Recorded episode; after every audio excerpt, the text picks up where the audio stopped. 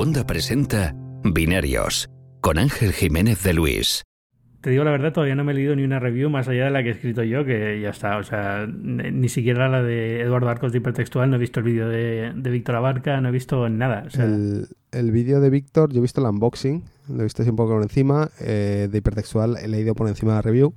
Yo es que más que nada me he ido sobre todo a las fotos. Entonces, em, la, de, la de The Verge sí que más o menos la he leído también por encima. Me he visto el vídeo, he visto las fotos la de TechCrunch, que al final suele ser la que mejores fotos tiene, pero resulta que este año no han sido muy para allá, la verdad, no, no han estado muy bien las de Panzarino.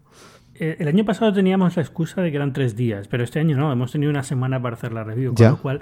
Y hay mucha gente que no, no se le ha ocurrido mucho. Sí, no, y también me lo han dicho de, por ejemplo, Marqués Brownlee, que ha empezado a poner algunas fotos que no son nada del otro hmm. mundo, y la verdad es que... Eh, yo, yo cuando estaba haciendo fotos este, este fin de semana y esta semana con el teléfono, ocurren dos mm. cosas. La primera, eh, que nos dan el teléfono para probar, pero tenemos que coger un avión y volver a nuestros lugares correspondientes, con lo cual ya has perdido un día de la semana. Segundo, que las fotos que sueles hacer para cuando quieres mostrar algo no son creativamente preciosas, son eh, de lo que quieres mostrar, un súper contraluz. Una, suelen ser feas, porque estás intentando llevarlo al extremo más extremo. No, y que, que no es como que pueda salir. Quiero decir, por ejemplo, yo cuando hago buenas fotos, realmente es cuando me voy de viaje, ¿sabes? Eh, tengo toda la semana para irme de viaje y, tengo tres días de, de, llevar el móvil todo el día. Si estás, además de haciendo fotos, escribiendo el review o haciendo el vídeo, lo que sea, entiendo que es como casi imposible Mm, dedicarle un día o dos a salir a hacer fotos, más además todo lo demás. Yo lo entiendo perfectamente. Sí, sí, sobre todo si tienes otras cosas que hacer. No solamente estás dedicado a hacer una review, ¿no? Tienes otros trabajos y otros artículos que escribir y tal, ¿no? Por eso yo el año pasado pensé, ya está, cuando tenga el nuevo teléfono lo que voy a hacer es eh, reservarme tres días, e irme de viaje a algún sitio y hacer buenas fotos. Eh, esto se me ha complicado mucho porque el iPhone siempre sale alrededor de mi aniversario de boda y porque, y porque mi mujer que, mi mujer quiere verme evidentemente no voy a ir yo por, ahí una semana a, Islandia para hacer fotos. Y, y, luego aparte porque mi mujer que el año, el año pasado estábamos en España y ella no estaba trabajando y, o trabajaba en plan freelance y tenía podía cogerse días aquí y allá ahora ya tiene un trabajo más serio es remoto pero puede mm. trabajar desde casa pero tiene que trabajar ocho horas al día con lo cual no podemos tampoco decir bueno pues nos cogemos un fin de semana o una semana como el año pasado y nos vamos a ver Napa y Sonoma y hacemos fotos en Napa y Sonoma ya eso nos sirve. Claro. Pero, pero me quedé con las ganas de hacerlo por eso, por tener fotos que sean representativas del teléfono y que además sean buenas hmm. fotos. Es complicado. yo, lo entiendo. Yo las mejores que he visto, de las reviews que he visto, son las de Mashable. El chico que tienen haciendo las reviews de Mashable, que ya, ya hizo la del 10R el año pasado, eh, las fotos son francamente bastante buenas. Entonces mola porque mm, ya no solo ves a nivel técnico qué tal son las fotos, sino que por lo menos sabes que el tío pues sabe encuadrar, sabe buscar la luz correcta y demás. Hmm. Que, yo ahí también tengo un poco el, dilema, ¿no? En plan de, yo cuando veo una review entiendo que yo quiero ver buenas fotos, claro, pero al mismo tiempo la gente lo que quiere ver es qué clase de fotos va a hacer una persona normal. Eh, sí, sí, es cierto, pero al final yo creo que lo, que gusta de las reviews suele ser ver una, unas fotos que sean estéticamente bonitas. Es decir, porque al final todos hmm. vamos a la review de cuál se llama el fotógrafo. Ya me he olvidado el fotógrafo este. Austin Mann. Man, eh, Austin Mann. Que, que siempre vamos a su review, que no ha salido todavía, ¿no? No, no ha salido. Supongo que igual no lo ha acabado. No, o no lo ha acabado o, este año no se lo han dado después del año pasado que hizo Yo trabajo un creo poco que raro. Sí, yo creo que sí porque estuvo en la presentación. Ah, vale, pues entonces casi seguro que sí. Sí, lo que pasa es que el año pasado me recuerdo, recuerdo que el año pasado tampoco salió el mismo día, creo que también eh, tardó El año pasado uno o dos fue raro y porque tampoco fue nada nada especialmente bien, o sea, mm, para otros años que había hecho auténticas maravillas, el año pasado fue un poquito hmm. un poquito flojo. Flojo, sí, sí. Y por eso estaba pensando y como salió tarde, estaba pensando, ya verás que la, la sacado del roster de Sí, no sé, a ver, yo entiendo que también yo no sé si los viajes que él hace cuando el tema de las, los iPhone si son viajes que él ya tiene planeados por trabajo o lo que sea y aprovecha para hacer la review o son viajes que hace adrede para ello. La verdad es que no tengo ni idea. No, la verdad es que solamente le sigo por las reviews del iPhone. Entonces, como no le sigo por otras cosas, no sé si coincide que está probando también cámaras de Canon. No, o de... yo, yo, tampoco le sigo, pero sé que es fotógrafo de, naturaleza y que hace muchos viajes al año de safaris y demás historias. Y, y, entonces, por eso a veces pienso que simplemente pues le coincide con, con un viaje el tema del iPhone y se lo lleva para un poco hacer la review mientras viaja. Pero claro, es que no lo sé. Como tampoco lo sigo lo suficiente, pues no lo sé. Pero bueno, que, podría explicar el hecho de que a veces le salgan bien y a veces no le salgan bien, ¿sabes? Depende del tiempo que tiene para dedicarle a coger el, teléfono y ponerse a hacer fotos. Sí, el tiempo que, sí, que le den de, aviso de cuándo va a ser, porque a él siempre se le dejan el teléfono un poquito antes que al resto. Es decir, eh, mm. la mayoría de los reviewers nos lo dan el día después de, del anuncio.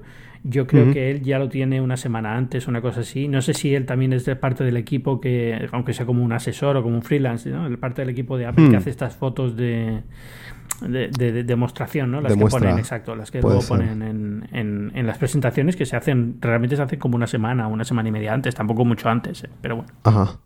Eh, y luego también hay otro chico, se llama Andy To, que hace vídeos en YouTube em, y ha hecho muchos vídeos de viaje, eh, Hong Kong, China, Japón, tal, no sé qué. los hace con, con, móvil, y, pero bueno, también combinando con planos de dron y demás. Y este año se lo ha llevado Apple a Japón, a Tokio. Le dieron un 11 Pro y ha hecho un vídeo, que es que yo no he visto moverse mucho por Twitter el vídeo, pero está bastante bien. Sí. Em, es un poco más, más flojo de lo que él suele hacer, también entiendo por un tema de prisas, pero como muestra de un poco de lo que se puede hacer con el vídeo del iPhone, está bastante, bastante bien.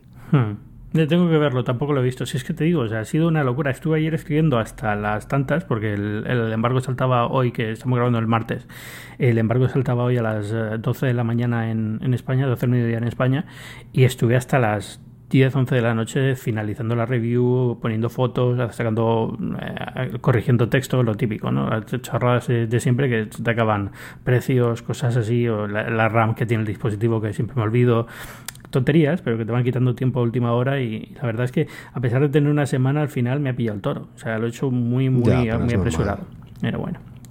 Pero muy bien, estoy muy contento con el teléfono. Oye, esto estamos grabando ya, ¿en serio? Sí, sí, sí, desde hace, desde hace 10 minutos. vale, vale, no sabía si ibas a presentarme o algo.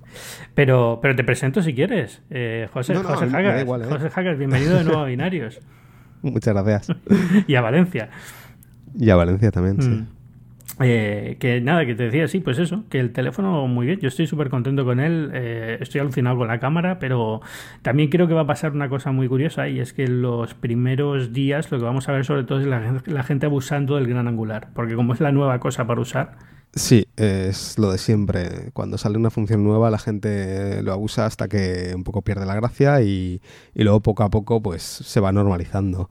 Em, de todos modos, bueno, a ver, entiendo que con iPhone es distinto porque otros teléfonos han tenido gran angular desde hace ya tiempo. Sí, nada nuevo. El LG los tiene desde hace muchísimo tiempo, por ejemplo, en la LG. Mm. Al mismo tiempo, igual que el zoom, yo creo que el gran angular, el super wide es un poco nicho. Y yo creo que mucha gente lo va a probar y no va a pillarle el punto al principio. Em, a mí me parece que es una, es una óptica, o sea, es, un, es una focal difícil de dominar, el super wide, ¿sabes? Que como deforma tanto los objetos y a veces entra tanto en el campo que hacer el encuadro es un poco más complicado, yo creo que mucha gente lo va a probar y, y como que no va a saber hacer una muy buena foto con él. Sí, a, ver, yo llevo usando ultra wides en la cámara normal mía y me gusta hacer fotos de paisaje y ahora sí soy un chapuzo haciéndolo. Es decir, yo no soy bueno haciendo ese tipo de fotos. Eh, hace falta tener muy buen ojo, eh, pero yo creo que aquí lo que Apple ha hecho muy bien es integrarlo en la cámara de forma buena. Es decir, cuando tú estás usando la app de la cámara, tienes la, lo que ve el ultra wide como transparencia debajo del hmm. encuadre.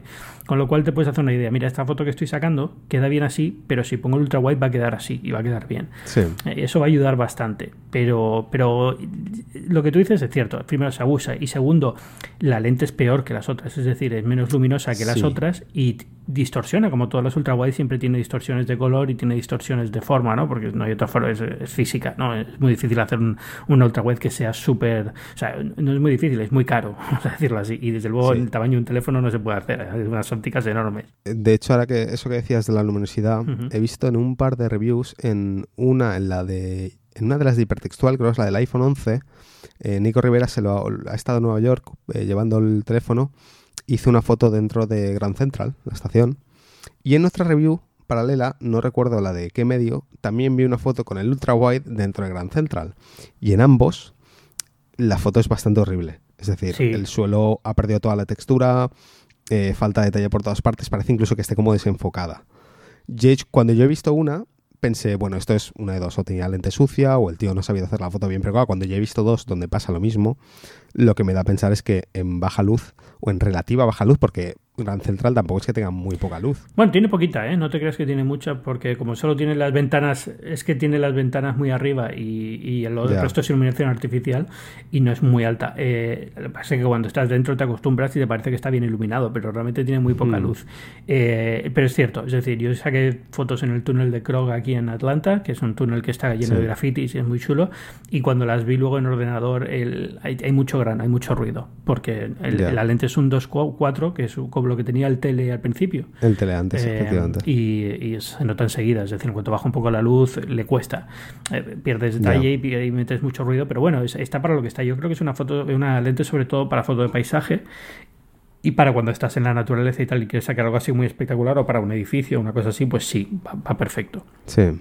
Y luego tiene la ventaja de que añade eh, capacidad de hacer modo retrato en, en, la lente normal, ¿no? Que es un poco lo que le faltaba también a, Sí, eso tenía yo muchas ganas de, tenerlo. No sé luego al final cuánto lo usaré, pero la posibilidad de, hacerlo. Eh, lo que he visto, por ejemplo, en la review de, eh, Verge del iPhone 11, no el Pro, sino el 11, hace una comparativa del modo retrato del 10R al 11, eh, haciendo hincapié en el tema de que, bueno, pues ahora con el, con el 11 la hace usando el ultrawide para crear paralelaje en lugar de, en lugar de usar el machine learning. Y curiosamente en ese ejemplo concreto, la del 10R es mejor. Sí, puede ser. Yo siempre he pensado que el, equipo de Apple tiene que elegir qué quiere hacer, pero a mí no me parecía que el 10R hiciese mal modo retrato. O sea, era limitado. No, no, lo hacía, pero lo hacía muy bien. Estaba limitado, tenía poca profundidad, digamos, porque el paralelaje que creaba con el dual pixel era poco, entonces al final era casi un poco el primer plano y luego el resto desenfocado, sin, sin tener un desenfoque gradual, ¿no? Lo hacía, pero lo hacía poquito. Y ahora entiendo con este, obviamente usan paralelaje real, tiene una un mapa de profundidad real, pero eh, por contra, algunos objetos, como en lugar de usar Machine Learning, los hace en base al mapa de profundidad, pues por ejemplo, en, esta, en este ejemplo concreto, en una foto de, de Dieter que lleva gafas, estaba ligeramente ladeado él, entonces la patilla de la gafa en el 11 se había desenfocado, se había perdido con el mapa de profundidad. Sin embargo, en el 10R lo había detectado como parte de la cara, porque usa el Machine Learning para saber un poco que eso es una cara y una persona, entonces lo había mantenido. Sí, no sé si habría alguna forma de hacer las dos cosas, ¿no? Intentar combinar un poco la... Se puede. Existe un... El iPhone tiene una cosa que se llama el eh, Portrait Effects Mate, que esto lo hace... Lo usa Halide, la aplicación Halide. Tiene un botoncito para activarlo, en, porque es algo que es como exclusivo del 10R, en el sentido de que es lo que usa para generar la profundidad del 10R, pero eh, ellos pues han implementado la API en, su aplicación, entonces tú con el 10 o con el 10S o lo que sea puedes activar eso, entonces usa la profundidad de las dos lentes, más además el, el PM que se llama, para, para un poco mejorar el mapa, el mapa de, profundidad.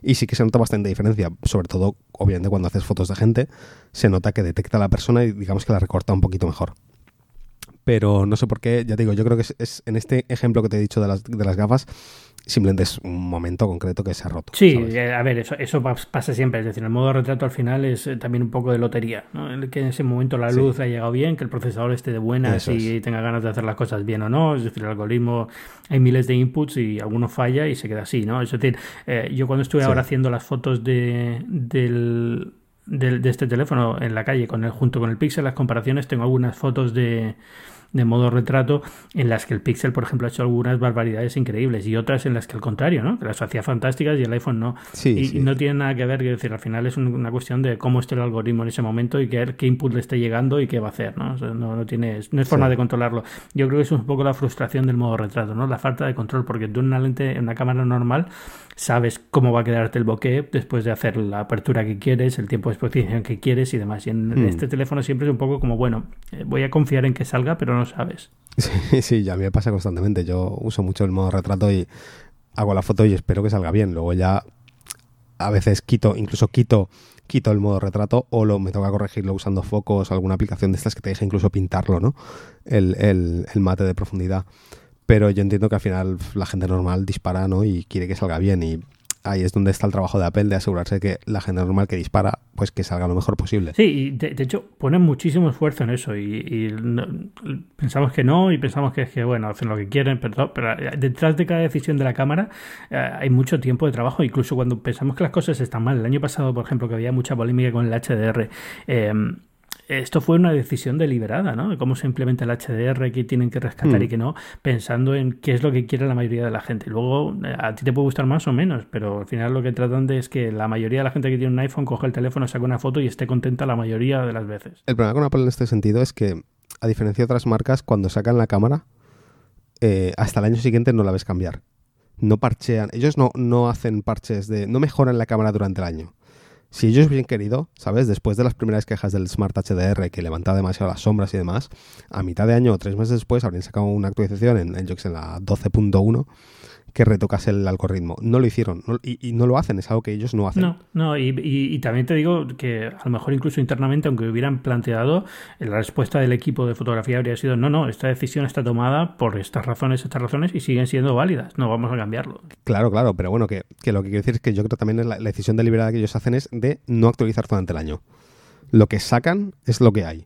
El año que viene, o sea, de aquí al año que viene ya lo reevaluaremos. Y de hecho creo que es lo que ha ocurrido. Ellos, ¿sabes? Dijeron, igual llegó un momento que se dieron cuenta de que igual se habían pasado con el HDR y llegó un momento que dijeron, bueno, pues, lo, pues el año que viene lo vamos a seguir trabajando y el año que viene vamos a ver si el, lo podemos mejorar el algoritmo y este año pues ha salido lo que ha salido, que de hecho ha salido bastante mejor. Sí, eh, eh, bueno, quiero seguir probándolo, pero sí, tiene mucha pinta de ser mucho mejor. O sea, por ahora todas las fotos que he hecho me ha parecido bastante, bastante mejor y aún así rescata muchísimo las sombras, muchísimo más que, el Pixel, por ejemplo. Pero ya no es tan exagerado y ya está más, los tonos son más naturales. A mí me sigue pareciendo que tira un poquito a tonos cálidos, en el que podría ser un poquito más frío. Sí, pero, sí, eso, eso he visto que lo sigue haciendo, pero yo creo que eso al final es casi firma de ¿sabes? Es, es, su forma de procesar. básicamente es eso. Nosotros tuvimos una sesión luego con la gente después de la presentación, con la gente del equipo de fotografía y, básicamente es eso. Es una cuestión de, mira, esto es lo que nosotros queremos, esto es lo que nos gusta, esto es el tono de colores. No quiere decir que sea la única respuesta, no quiere decir que los otros fabricantes tengan malas cámaras, simplemente, o las nuestras sean malas, simplemente es que ya estamos en un nivel de fotografía ya en, en la que estas pequeñas cosas son decisiones personales de las compañías y no necesariamente una cuestión de limitación técnica o, o no. O sea, podrían, hacerlo perfectamente igual que Pixel si quisieran. Eso no es un problema. Es simplemente que ellos no, consideran que... las fotos del Pixel sean representativas de la realidad. Y, igual que Pixel no considera que las de Apple lo sean. ¿no? Es normal. Sí, sí, yo, yo lo he dicho siempre, que, la gente tiene que entender que esto es una decisión deliberada, ¿no? De, no, es que, no es que eh, Google pueda hacer algo que Apple no puede hacer. Es que realmente Apple decide que su forma de, hacer, de procesar las fotos es mejor. Y otra cosa es que estemos de acuerdo, ¿no? Yo, yo estoy bastante de acuerdo con Apple.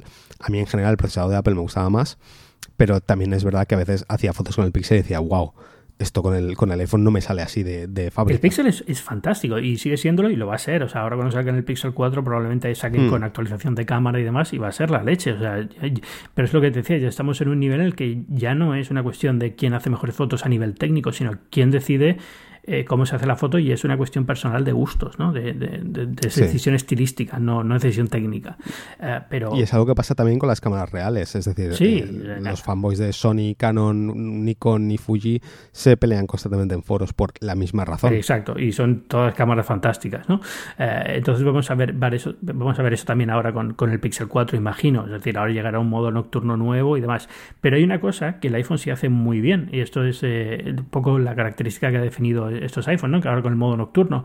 Es que todo lo que hace el iPhone lo ves en la aplicación de cámara. No hay nada que se haga en servidor, no hay nada que se haga posterior. Y no es del todo cierto, sí que hay pequeños retoques después en, modo retrato, por ejemplo, las previews no tienen la misma calidad que la foto final, pero, pero todo tiene una preview que te hace ver cómo se va a ver la foto al final. Eh, en el Pixel no, el Pixel yo he estado sacando fotos ahora esta, esta semana y yo veía las fotos nada más sacarla decía, esta foto, el, el, HDR está fatal y luego llegaba a casa y estaba la foto mucho mejor. Yo lo agradezco, por ejemplo en fotografía nocturna se agradece mucho ahora con el iPhone, que por cierto la fotografía nocturna es una barbaridad, es increíble lo que han hecho. Vale, hablemos de eso. ¿Dices que se ve en tiempo real? Sí, eh, sí, además es muy divertido como han hecho la, interfaz porque tú sacas la foto, primero ah, digamos que sobreexpone la imagen para que veas un poco lo que hay en la escena y te dice el tiempo que, vas a ponerlo. Tres segundos es lo máximo que hace por, por, defecto. Tú puedes subirlo luego, pero bueno, por defecto mientras la estás sujetando con la mano te da tres segundos máximo.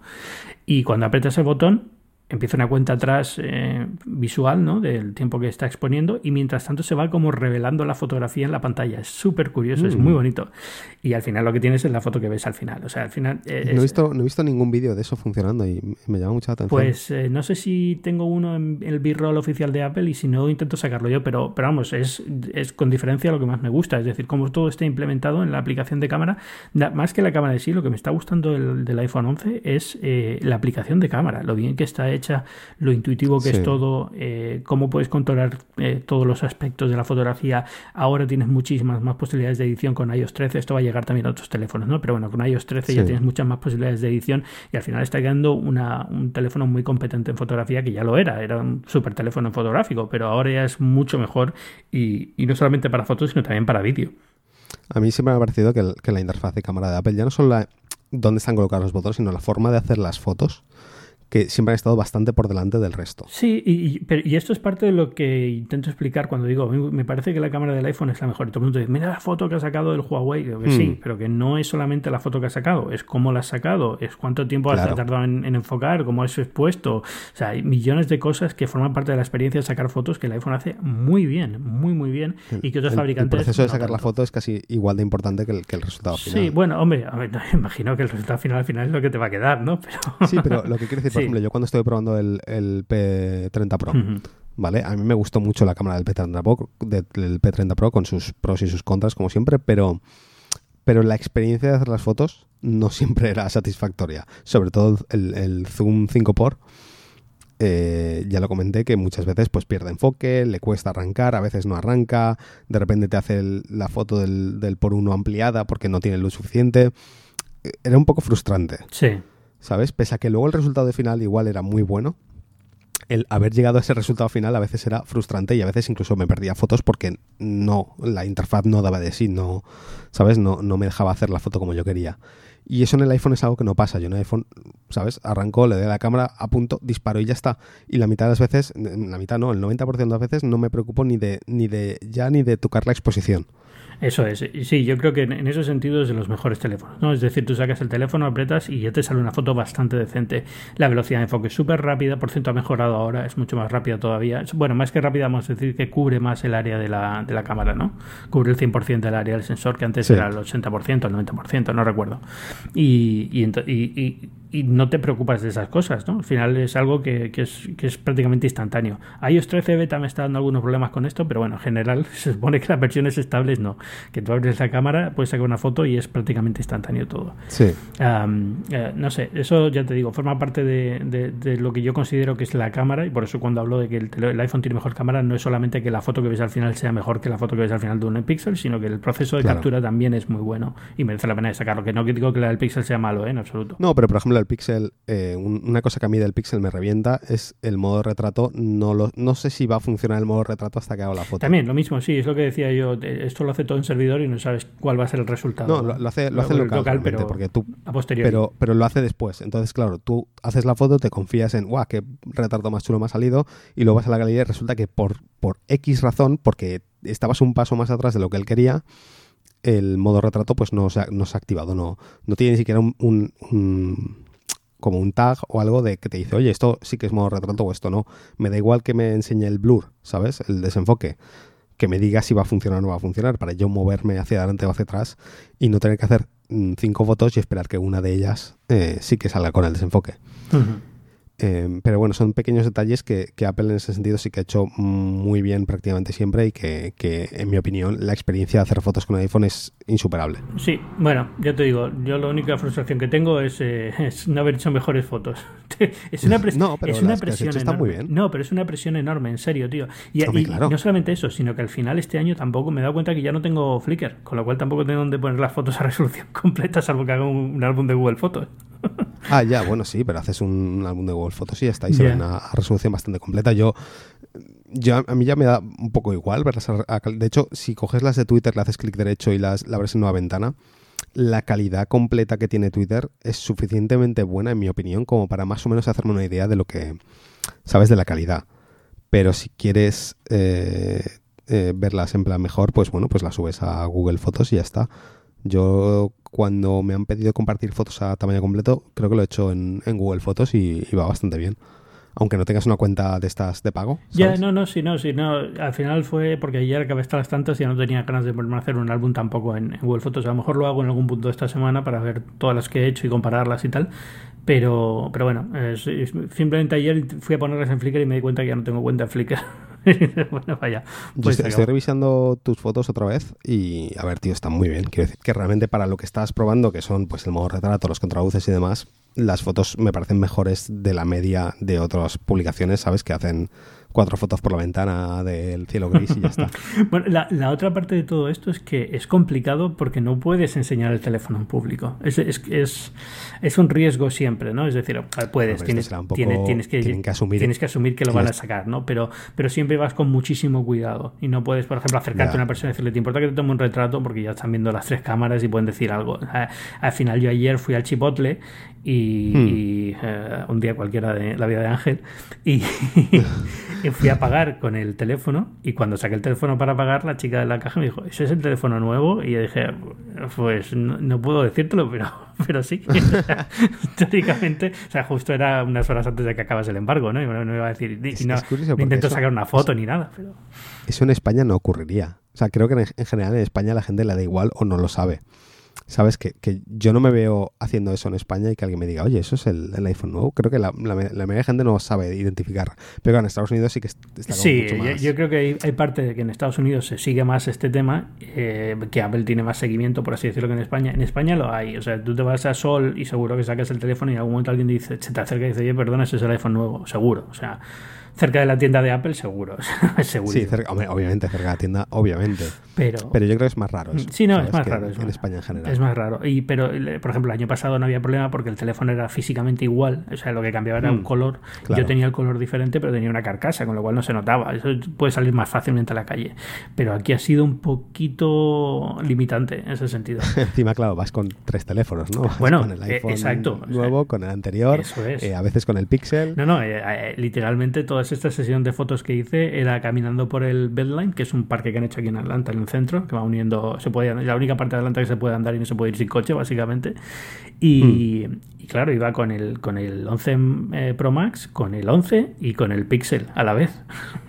y porque pasé eh, mi teléfono normal al Pro Max, porque si no tenía que llevar el mío, el X, el XS, iba a decir, el 10S mío. ¿No has, ¿No has, hecho comparativa con el 10S? No, no, pues que, es que no me he dado la vida. Y, tampoco estoy seguro que es mejor cámara, pero tampoco es una cosa. No, no creo que sea representativo de lo que la mayoría de la gente quiere saber, porque al final, ¿cuánta gente cambia realmente de un 10S a un quitando tuyo y algún pirado más? O sea. Ya, ya, ya. A ver, claro, para mí, digamos que es relativamente importante, porque sobre todo lo que quiero es las diferencias del del, em, del Smart HDR, ¿no? Un poco qué, diferencias hay de este año. Pero yo haré mi propia comparativa. Es pero, que no sé si con iOS 13 también estas diferencias llegan al, al 10S, ¿eh? No creo. ¿No? No creo. De hecho, recuerdo, lo he leído en algún lado que si no es Gruber, eh, creo que Anilai en su review lo, ha preguntado, en un tweet lo, lo, ha mencionado que había preguntado y les le habían dicho que no. Que, pero es que yo creo que siempre es así. sí, que van a al procesador de ese año y... Hmm. Sí, ya no, ya no es que vaya atado, es, es, es una cuestión de que quieren que la gente se compre el nuevo. Y yo lo entiendo, me parece. No, no me digo que me parezca bien, pero lo entiendo, ¿sabes? Em, ya ha pasado, de hecho, antes con alguna otra función que estaba comprobado que se podía usar en el teléfono anterior y que, pues, han limitado artificialmente. Ya te digo, yo ya estoy acostumbrado, no me, no, no me parece ni bien ni mal, simplemente es como funciona Apple. Ya. ¿Sabes? parte, o sea, parte de esta. O sea, parte de las funciones del teléfono nuevo es esta función nueva, que aunque funcionaría la anterior, te la estamos vendiendo en el nuevo. Si no, no tiene gracia que te vendan el nuevo, ¿sabes? Eh, bueno, una pregunta más sobre el tema de modo noche. Antes me has dicho que te enseña la, la exposición los segundos. Y que, em, tú los puedes cambiar, o sea, le puedes subexponer. Sí, cuando, cuando detecta que hay poca luz, te sale un iconito nuevo al lado del flash, que es el icono de fotografía modo noche. Automáticamente él te va a dar una, una, duración de 1, 2 o 3 segundos según la luz que hay en la escena. Eh, si hay muy poca luz va a ser 3 el máximo, pero tú luego le apretas ese icono y te permite cambiar, decir, bueno, pues no quiero 3, quiero 9, quiero 30, hasta 30 segundos puedes exponer. Con 30 segundos ya puedes sacar alguna, alguna foto de estrellas. De hecho, en, en la presentación a puerta cerrada nos enseñaron una foto de, de Yosemite con campo estrellado arriba y, Mm. y s- en trípode, evidentemente. Son 30 segundos de Claro, exposición claro. trípode. Y, y era increíble. O sea, que no es tan, lo Pues mismo. si no es el primer teléfono sí. que saca estrellas en, con modo nocturno. No, no, claro. Pero queda muy, muy bien. Pero, por ejemplo, una función eh, grande del supuesto Pixel 4 que van a presentar es eh, modo noche de, de Astrofotografía. astro- astrofotografía. Sí. Si esto está al nivel, ¿sabes? Sería ya un poco... Está bien que, que antes de salir el Pixel, Apple ya, ya esté haciendo lo que, va a, lo que va a hacer el Pixel. Yo no sé lo que hará el Pixel, pero imagino que estará por esta línea, ¿no? Será una opción Mm. que te permite exponer durante 30 segundos. Más de 30 es raro porque las estrellas se mueven y salir al campo sale el trail Claro. de la estrella, pero 30 segundos te permitirá exponer y, y entonces, bueno, consigues eso, que se vean, que se vea alguna estrellita de vez en cuando. Que, que decir, el Huawei, por ejemplo, también lo conseguía, ¿no? Hay algunos que ya tenían Sí. esta, esta opción que todo esto viene fantástico. Yo lo mejor del iPhone de la fotografía nocturna es que el- la calidad de la foto es muy buena, es decir, la, la textura de las, de las telas, los Sí. colores son colores nocturnos, es decir, eh, un problema que estamos viendo muchísimos, eh, vuelvo a decir el Pixel no, pero en otros teléfonos con fotografía nocturna es que te sacan, parece la foto que es de día.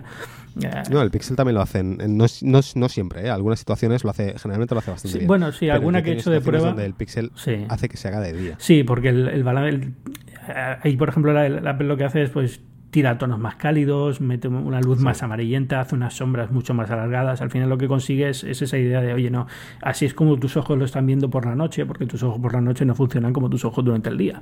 Y entonces eh, la, la- la imagen que ves al final eh, está muy bien. Luego, lo de siempre, la gente va a ver estas fotos en la pantalla que tenga en ese momento en la mano y lo vete a saber cuál Mm. es, pero luego cuando los he puesto aquí en el ordenador, en, en una pantalla decentemente calibrada, es que se ve muy, muy bien. O sea, Fotonoche Sí. lo han bordado.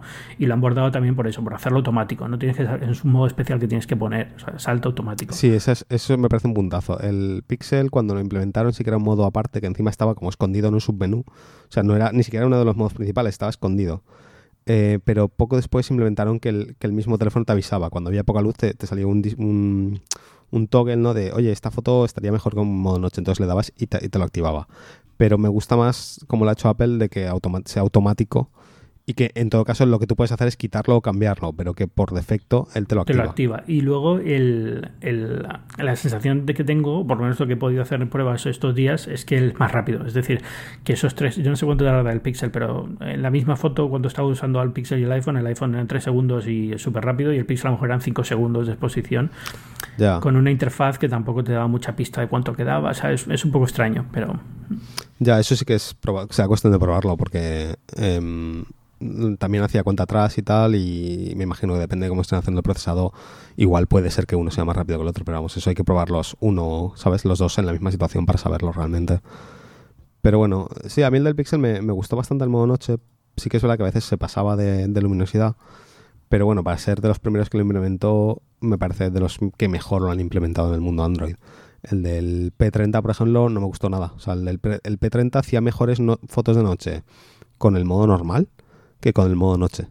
Sí, sí, en serio, el modo noche exageraba un montón los, los microcontrastes y, y la luminosidad y tal, y quedaba súper falso.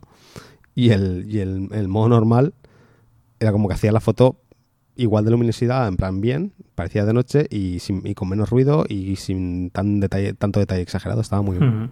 No, el P30 lo probé, vamos, una semana como mucho y muy rápido y mucho después de que salieran las reviews de todo el mundo. La verdad es que tuve mala suerte con Huawei ahí y no, no pude conseguir una buena una buena de review hasta muy tarde, con lo cual ni le presté muchísima atención porque tampoco iba a escribir nada ya a esas alturas y ya estaba publicada la review y todo, con lo cual, bueno, pero bueno, no me, no me desagradó el teléfono, creo que era un muy buen teléfono, pero pero está ahí yo creo que en el top de fotografía de este año junto con el Galaxy S10 y el, y el Pixel 3 XL, ¿no? Así que, Yo el S10 no lo pondré. bueno, no, no es mal teléfono, es decir, yo creo que no, No es mal teléfono, eh, pero- Nos reímos mucho por el súper suavizado que hace de las, de las caras y tal, pero, Sí. pero no es mal la cámara y yo creo que si se pusieran un poco las pilas con la aplicación de fotografías quedaría muy bien. Y de hecho creo que si le pones la aplicación de app de Google saca mejores fotos. Sí, eso le pasa a casi todos los Android, que le pones la, la aplicación de Google y como que fuerzas el, el procesado. Claro, lo bueno es que como la mayoría usan los mismos procesadores, pues digamos que el, el algoritmo lo puedes usar igualmente. Y sí que es verdad que muchos de ellos sacan mejores fotos, lo cual me hace pensar que el demonios les pasa a los ingenieros de esas empresas que no literalmente copian los algoritmos, porque además los de Google, muchos de ellos son digamos, open source, ¿no? Que los tienen como mm, publicados lo que Imagino que sí, pero no debe ser fácil por eso, porque si no lo veríamos bastante más, más a menudo. Mm. Ah, pero, pero bueno, no sé. Yo, a ver, eh, lo decía en mi review todo el mundo quiere saber es la mejor cámara y yo creo que esta pregunta ya no, no, tiene respuesta fácil en ningún caso. Es decir, ya no hay un teléfono que tenga, así como el iPhone fue durante mucho tiempo el teléfono que mejor cámara tenía, yo creo que ya hoy mm. en día es difícil responder de forma clara. Yo creo que es, está muy bien, es una de las mejores cámaras de este año sin duda alguna y, y es eh, y, la gente no creo que se compre un iPhone o un Android por la cámara en sí, sino que ya tiene un sistema operativo preferido y suele tender a ese eh, Te sorprendería. La, gran mayoría, tampoco, ya sé que esto sí. Ya, ya, pero no, ya, y ni siquiera hablo de mí, pero sí que hay gente que en general intenta comprar el que mejor cámara tiene. Yo entiendo que también eso suele pasar más en cuando estás en, en ecosistema Android, ¿no? Ahí sí que varías entre el que mejor cámara tiene. Claro, porque el ecosistema es el mismo. ecosistema es más raro, es más de gente de, de HTC Manía y estos foros y tal, que eso sí que están muy locos y, y van cambiando de marca cada año en base a quién tiene, o cada seis meses en base a quién tiene la mejor cámara. Claro, eso es un poco difícil por, por, por cómo, te, cómo te atrapa el ecosistema. Y eh, la persona que está en iOS es muy difícil moverla de iOS y la persona que está en Android es muy difícil moverla de Android. Pero en Android te puedes permitir eso, cambiarte de un teléfono a otro, porque a lo mejor el, que mejor cámara tiene eh, deja de ser un Samsung y pasa a ser un Huawei, o deja de ser un Huawei y pasa a ser el Pixel. Pero es todo Android. Mientras que en el iPhone, como tengo una mala cámara el iPhone, te has quedado un año con una mala cámara, ¿no? es un poco el riesgo que, corres. Pero bueno. Eh, no, no, es el caso, con lo cual, pues muy bien. Eh, háblame del vídeo. Me encantaría, pero soy tan malo con vídeo que me da hasta vergüenza. O sea, funciona de maravilla. A ver, lo que noté, lo primero, que cuando grabas a 4K 60 eh, no puedes hacer los cambios de lente.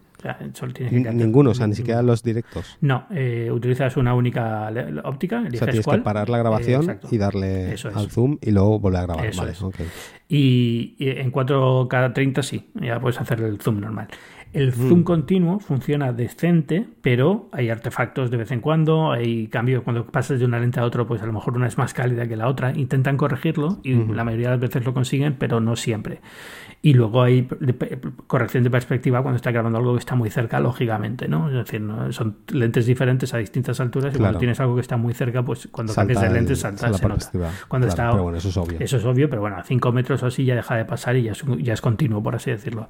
El mm. vídeo es espectacular, pero yo creo que ahí, es, y eso es algo que hablamos muy poco porque muy poca gente sabe de vídeo, tú sí, evidentemente, pero muchos de lo que hacemos eh, eh, reviews, pues a lo mejor sabemos de fotografía porque nos gusta, en mi caso, pero no es lo normal que sepamos también de vídeo. Entonces siempre como, ah, sí, graba muy buen vídeo, pero es que graba muy buen vídeo. Es decir, aquí sí, que el iPhone va muy por delante de la competencia. O sea, en la calidad de grabación de vídeo es espectacular. Sí, eh, cosas tan sencillas como que los de, o sea, muchas otras empresas, los, los móviles al grabar vídeo pierden fotogramas que es, que es algo más común de lo que la gente piensa ¿eh? en, en, otros terminales. Eh, o cosas que me dices, que, como dices, lo del cuando cambias de lente, en móviles que tienen varias lentes, la, el balance de color, la exposición y demás es completamente diferente. Eh, que les cuesta también cambiar de lente, que notas como que estaba apagada y la tiene que encender y entonces cambiar a ella y como que le cuesta. Eso, desde luego, el iPhone en temas de vídeo está bastante, bastante por delante y sobre todo ahora, desde el año pasado que implementaron lo del rango dinámico extendido, eh, ahí ya, o sea, el rango dinámico en vídeo del iPhone comparado con el resto es de otro planeta. Es brutal. O sea, yo, precisamente como no me gusta mucho el vídeo, para mí esta cámara es espectacular. Yo tengo la tengo una 7.3, pero evidentemente yo es muy raro que grabe vídeo. A lo mejor ahora empiezo a hacer algo más de vídeo, ya veré de YouTube o algo, pero, pero para mí es que casi voy a usar este teléfono y punto, porque es que el vídeo que queda es muy bien. Obviamente, si lo comparas con una 7.3 o con cualquier reflex, el vídeo está, digamos, por debajo. Claro, pero el trabajo, el trabajo que lleva sacar la, la 7, llevarla a todos sitios, ponerla a un trípode, grabar y demás, eh, para mí, que no estoy muy aficionado al vídeo, no compensa. Para ti que te gusta mucho el mm. vídeo, pues sí, porque es parte de la experiencia de grabar un vídeo, pero para mí es como la molestia, porque lo que yo quiero es que al final tenga un vídeo que quede decente y se vea bien. Y estos teléfonos tienen vídeos que se ven decentes y quedan bien fácilmente. Es decir, es, lo que yo y sobre todo el estabilizador. El estabilizador es una locura. O sea, yo estoy haciendo. yo tengo un pulso horroroso, pero horroroso, horroroso, hasta el punto de que tengo que muchas veces eh, cambiar los settings de las cámaras porque es que si no, salen movidas todas. Y, este, con el iPhone estoy haciendo travelings con la mano y quedan bien, o sea, quedan aceptables, no quedan espectacular, pero queda aceptable. Sí, el, el vídeo en general está muy bien. Yo ya te digo que como ya no viajo con cámara de verdad, siempre viajo con, con, con el móvil, el que sea que tenga en ese momento. Cámaras de móviles son cámaras de verdad. Sí, bueno, a ver, claro, ya, tú me entiendes. Em, em, cuando me fui a Hong Kong, que me llevé el, el P30 Pro y tal, hice un vídeo y, joder, yo quedé muy sorprendido de lo bien que, que, salió, ¿no? Para haber hecho, haberlo hecho con un móvil. Y sobre todo la flexibilidad que me da de no tener que estar cargando con una cámara grande, no tener que estar cambiando objetivos, no tener que estar preocupado de estar llevando una cámara grande y que me la pueden robar o lo que sea, simplemente sacar el móvil, grabar un plano, cerrar. Ya está, ¿sabes? Yo creo que la mayoría de gente que graba vídeo hoy en día de viaje o cuando se va por ahí con el móvil tiene, ¿sabes? Más Algo que de una ¿eh? calidad más que suficiente para, para hacer vídeos caseros sin problemas, incluso vídeos buenos. Bueno, el, el vídeo que te comentaba antes del Andy, el chico este Andito, Sí, lo veré ahora. Hmm.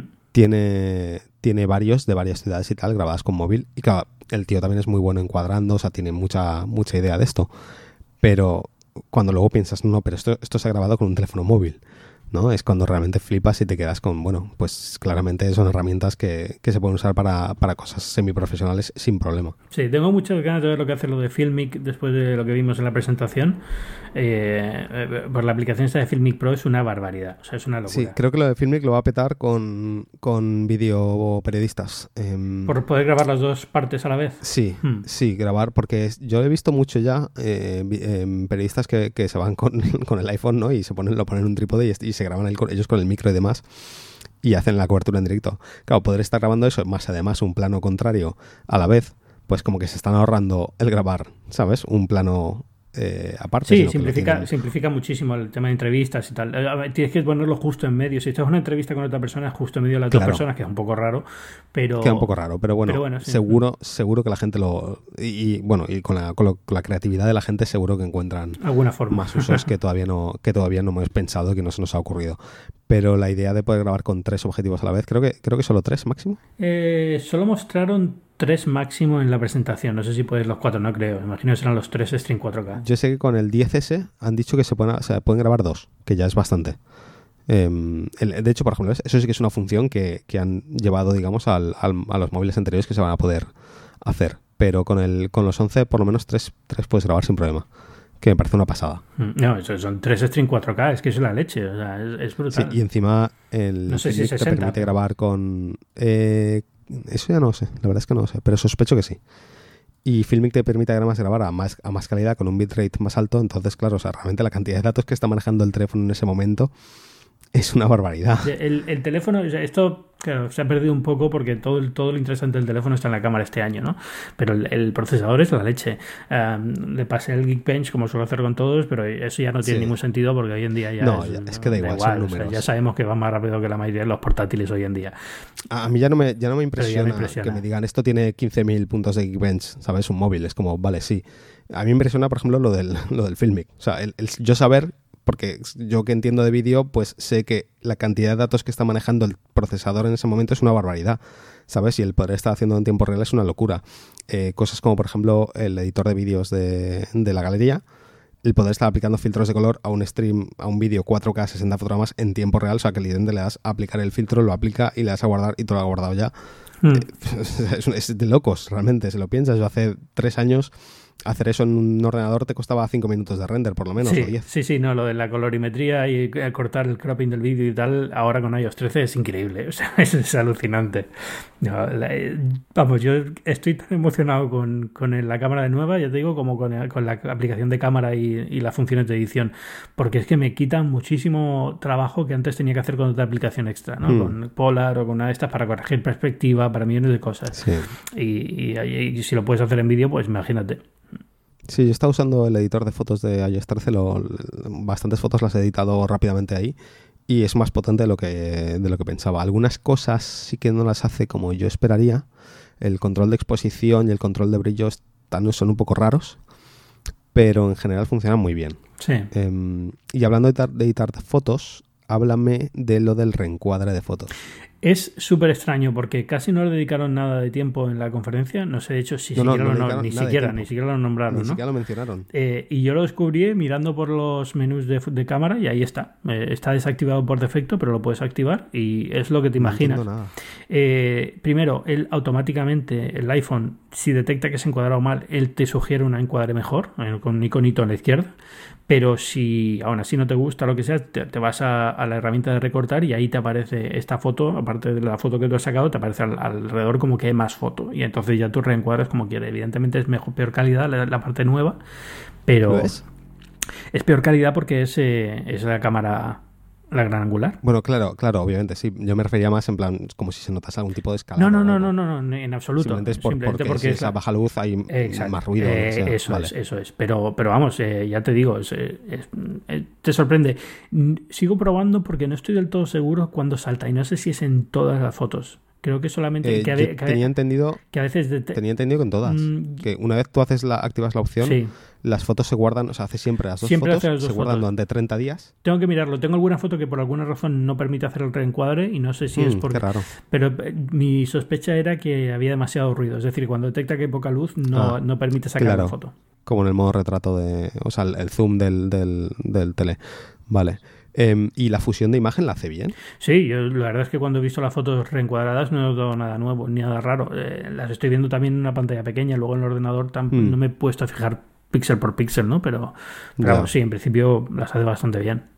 Eh, son cosas que tampoco vas a reencuadrar toda la imagen. Normalmente lo que te está reencuadrando es justo los extremos, con lo cual tampoco sí, Sí, no, yo es más que nada por, por un poco ver hasta dónde, hasta dónde lo puedes estirar, ¿no? Hmm. Y, cuando ya se empieza a romper la, la función. De hecho, ya, ya haré yo mis pruebas, pruebas, porque es una de esas cosas que cuando leí que estaba rumoreado, yo pensé que sería una de las funciones que más venderían en la presentación. Yo y me también. sorprendió que no lo mencionasen y luego sí que estuviese. Sí, sí, sí. Lo cual me hace pensar que un E2 o es como una beta, que no quieren que la gente lo use mucho todavía, o, o no están contentos con ello. No, yo, creo que... Es que la keynote también fue muy rara. Fue muy rara y faltaron cosas. Se nota que algo, cayó última hora. No sé si en la, los Apple Tags o qué, pero algo cayó última hora que iba a salir y no, no ha salido al final. Eh, de la cámara, eh, el Deep Fusion, pues se presentó y no sabemos cómo va a ser porque hasta finales de otoño no vamos a ver el Deep Fusion, ¿no? Pero... Y seguimos sin saber, yo sigo sin saber del todo qué es. Es decir, claro, pero, pero es que no lo explicaron muy bien y yo ya no sé si simplemente es realmente es un reemplazo del procesado actual de la foto? Porque viene a ser eso. O sea, si te están diciendo, no, vamos a sacar este, esta cosa que se llama Deep Fusion y es otro tipo de procesado de la foto. ¿Esto significa que esto va encima del, del, HDR o es un pipeline con, completamente distinto de procesado de fotos? Sabes que me da muchísima rabia que me preguntes eso porque tuvimos sesión con la gente de fotografía y es el momento perfecto para preguntar esas cosas, pero como estamos preguntando 50.000 cosas diferentes, al final no queda tiempo. Entonces, ni se me ocurrió preguntarlo, ni sé si estás año que viene me lleven a mí. Eh, yo creo que deberían empezar a llevarte a ti, sí. y así yo seré el pesado que las, en las sesiones privadas querrán quitarse No, no, pero créeme, sí, pesados somos todos. Te aseguro que en las sesiones eh, pesados somos todos. O sea, no, no hay ni un minuto de no alguien no esté preguntando o aclarando o algo. Pero, pero no, han dicho, o sea, entiendo que lo que hace es, un procesado completamente nuevo y solamente mm. en algunos tipos de imágenes. Creo que no es para mm. todas. Entonces no sé muy bien cómo decide eso será lo que use las tres cámaras para fusionar las los tres puntos de vista. teóricamente eso, es la idea. O sea, lo que nosotros nos, que, nos han explicado es eso, que está sacando nueve fotos antes, nueve fotos después con las tres cámaras y decide qué mm. utiliza de cada una y te saca una foto final y esa es la foto que te Claro. Por eso por eso hacían hincapié en la presentación en lo de la textura del jersey y tal. Es brutal. Entiendo que es porque la zona, la zona central de la foto se hace con, con el tele. Eso es. Mm. bueno, supongo, ¿eh? Supongo. Ya, ya, yo, espero que sea eso. Es que es lo que llevo esperando desde que anunciaron, desde el iPhone 6, desde que pusieron el primer tele. Yo decía, bueno, pues tiene sentido que empiecen a usar el tele para rellenar información en el centro de la foto, ¿no? Y pero pero no tiene sentido, porque esa foto del jersey, por ejemplo, el jersey ocupa más del área. Bueno, no, porque realmente es una foto con el tele, hecha con el tele. Bueno, pero aunque tú no lo hagas con el tele, quiero decir, haces un fall-off, ¿no? Y digamos que el centro de la foto se ve mejor. O sea, eso al final lo ajustan ellos en procesado para que no se note mucho, pero que el centro de la foto. O bueno, que usando la segmentación semántica esta que tienen ahora, que diga, bueno, pues la cara, por ejemplo, sí que entra dentro del tele entero. La cara sí que usamos la parte del tele, porque se ve muy bien, pero el jersey que está mitad en una foto, mitad en otro, pues lo dejamos del normal y ya está. No sé, algo así. No tengo ni idea. La verdad es que me hubiera gustado saber más sobre esto, pero como tampoco lo que dijeron en la presentación fue lo que nos repitieron y, y sí, la foto de esa del jersey se ve espectacular, pero no sé nada más. Ojalá supiera algo más, eh, por decirte, pero es que nada, ni idea. Em, Mi mayor decepción es que no hayan usado... Mm, no hayan copiado lo del P30 Pro de, los zooms intermedios, usar información de la siguiente cámara. Em, eso es algo que yo estaba como seguro de que este año venía y mira, al final no. No sé si el Deep Fusion este lo incluirá. Es que a lo mejor es eso, no, no sé, de verdad, es que es muy raro porque eh, no es que no sepan hacer estas cosas, evidentemente tienen un equipo de técnicos súper bueno detrás y eh, mm. técnicamente debe ser posible, pero cuando estas cosas pasan suele ser porque hay una razón detrás de peso, no es... Eh, hay un trade-off que no ha querido hacer, ¿no? Digamos. Mm. pero no sé cuál puede ser. Sí. Ya que ojalá estar ahí dentro en el equipo de ingenieros para saber. es, de verdad es que me, a veces me, me hace como rascarme la cabeza. Tú disfrutarías un montón. Tú disfrutarías un montón estando en una sesión de esta de, de in-depth de fotografía y, o en una sesión de la WWDC de fotografía y, a la bestia, ¿no? Pero, pero es. Eh, al mismo tiempo es eh, como es Apple, son súper secretos con lo que hacen y por qué lo hacen y tal, nunca sabes muy bien hasta qué punto te van a contar la verdad o te van a contar toda la historia o te van a contar eh, fallos claro, Claro, pero es, eh, al final mis, preguntas son, o sea, mis mayores dudas son por qué toman ciertas decisiones y por qué no toman ciertas decisiones, ¿no? Y entender esos razonamientos a mí me encantaría por, por no sé, porque me parece como muy curioso el ver cómo, o sea, de todas las cosas que se pueden hacer en un teléfono de un año a otro, ¿no? El saber qué cosas se quedan en el tintero y por qué. Hmm. Si es porque las han probado y no quedan como ellos quieren, si es porque un manager ha decidido que no le gusta, si es porque se quedan sin tiempo, no sé, hay, tantas cosas. Sin tiempo se quedan, porque todos los años hay algo de fotografía que no llega. O sea, cuando no es el modo retrato es el diffusion y cuando no es el Smart HD. ¿Bajo qué, ¿Bajo qué escala de tiempo trabajan? Porque eh, la gente está como muy convencida que ellos trabajan pues cada de, dos años en dos años, ¿no? No, pero si es que eh, no solamente eso, sabes que todos los años en septiembre hay una presentación del iPhone. ¿Cómo puede ser que todos los años vayas con un mes y pico de retraso? Es, te puede pasar una vez, ¿vale? Yo entiendo eso. El, modo retrato cuando salió al principio era un poco complicado. De acuerdo, vale, perfecto. Pero, tío, o sea, que te pase todos los años y todos los años hay que esperar una actualización para una función de la cámara, le quita gracia, porque yo creo que Deep Fusion, si realmente va a ser tan bueno como parece, habría sido sin duda una de las cosas súper importantes de hablar de este teléfono. Cuando saquen van a reemplazar todas las fotos de la web, todas las muestras. Claro, pues eso digo. si, realmente es una nueva forma de procesado que se aplica a todas las fotos y no vas a poder elegir no estar en Diffusion, entonces habrá que volver a sacar todas las fotos, ¿no? Porque, claro, y haces una presentación nueva. es, es, es, muy raro, tío. No, este año yo no sé qué ha pasado ahí, pero la, la keynote de este año fue muy extraña. Iban con una prisa innecesaria para muchas cosas. Sí, ten en cuenta que luego quedó en una hora y media en vez de una hora y 45. Tenían 15 minutos más que podían haber ido un poquito más lento en algunas cosas. Exacto, pero que no, que no mencionasen ni el chip U1, ese que, que es como súper importante para el futuro. ¿Sabes? O sea, todas esas cositas que, que, hemos descubierto después, que no que nadie habló de ellas, es muy raro todo. A ver, eh, lo bueno de estos teléfonos es que vienen ya como muy preparados para algo que está a punto de llegar y que todo el mundo sospecha que son las gafas o las smart tags estas de, para encontrar objetos. Eh, al final algo viene que es gordo y lo bueno es que por lo menos estos teléfonos vienen preparados para eso. Venga lo que venga. No sé qué será, pero por lo menos ya vas a poder usarlos. O sea que bueno. Claro, pero pueden hablar de ellas sin necesidad de, decir, oye, esto es para el, para el casco, ¿sabes? O para las gafas. Yo creo que después de AirPower se han quedado un poquito preocupados con anunciar cosas si no las tienen ya más o menos listas. Porque ya, pero el chip, está, el chip está en el móvil y funciona. Y de hecho ya han dicho lo que va a hacer, al menos ahora de eh, momento. Han dicho lo que va a hacer de momento, pero es que solamente por eso no pones una nueva radio en el móvil. porque es como, claro, no, obviamente, pero es como cuando hablaron del chip eh, W1, ¿no? Para, para, el tema de los AirPods, que sabemos que, bueno, pues más adelante va, va a hacer más cosas también. Es como un chip bastante importante. No sé, yo, yo me quedé con la presentación. La quiero volver a ver un, mundo, un, día de estos para un poco realmente palpar el, ese tonito que había de, vamos con prisa, pero hemos quitado algo y al final nos hemos quedado cortos. Y, como que al final de la presentación Tim Cook se quedó un poco como en plan de aquí va algo que, que estoy intentando no decir. Sí, fue una despedida muy rara. porque, se quedó con ganas de decir el One More Thing, pero como dijo, ay no, espera, que lo hemos quitado. Tenemos, que, acabar ya. Que ayer por la noche decidimos que ya no presentábamos. Sí, exacto. Algo muy, muy La parte buena es que sabemos que todo esto llega por las filtraciones después del sistema operativo, que a lo mejor se cancelan en la última hora, pero bueno, está claro que están preparando unas gafas, está claro cómo van a funcionar más o menos, está claro que estos teléfonos vienen preparados para usar esa información espacial para orientar y, objetos en, en realidad aumentada y pueden, pueden hacer cosas muy chulas. Lo de los, eh, lo de los tags estos, lo de las, eh, las etiquetas inteligentes para encontrar objetos, también sabemos más o menos pues cómo iba a ser, ¿no? Sabemos que iban a poder usar, ahora los nuevos iPhone tienen, eh, no sé si es con iOS 13, ¿no? Que, te, que puedes, ¿cómo era? Puedes, puedes encontrar iPhones eh, que esté, que no tengan conexión a la red a través de la conexión a la red de otras personas que estén usando iPhone, ¿no? ¿Cómo está eso? sí, eso cuando salió hace poco lo vi en algún sitio. Él se mm, Estás indicado. Entonces tú, por ejemplo, eh, tú pierdes tu, iPhone, no tiene conexión a Wi-Fi ni a la red, pero pasa cerca a alguien que tiene un iPhone conectado, ah. puede hablar con esa persona, con ese teléfono mandar toda la información cifrada y demás. Evidentemente nadie va a saber que, que tu teléfono está ahí, pero tú sabes dónde está. Es decir, recibes un ping de notificación de eh, este teléfono se ha encontrado en este sitio, a pesar de que no tenía conexión o no tenía tal. Eh, creo recordar que estaba implementado en iOS 13, o, no sé si es algo que se habló, ese rumoreo y no, mm. no salió. Pero bueno, la idea que yo tengo es que así era como iban a funcionar estas etiquetas inteligentes. Es decir, que sí, que cuando estás en tu casa y pierdes las llaves las vas a encontrar, pero si estás en un parque y pierdes las llaves, también vas a saber dónde están porque alguien pasará con un iPhone cerca y, la, llave dirá, oye, soy la llave de Ángel que me he perdido, eh, dile a Ángel que estoy aquí. Y eh, sería brutal. O sea, yo creo que tengo la sensación de que era eso. No sé si me lo, he soñado yo.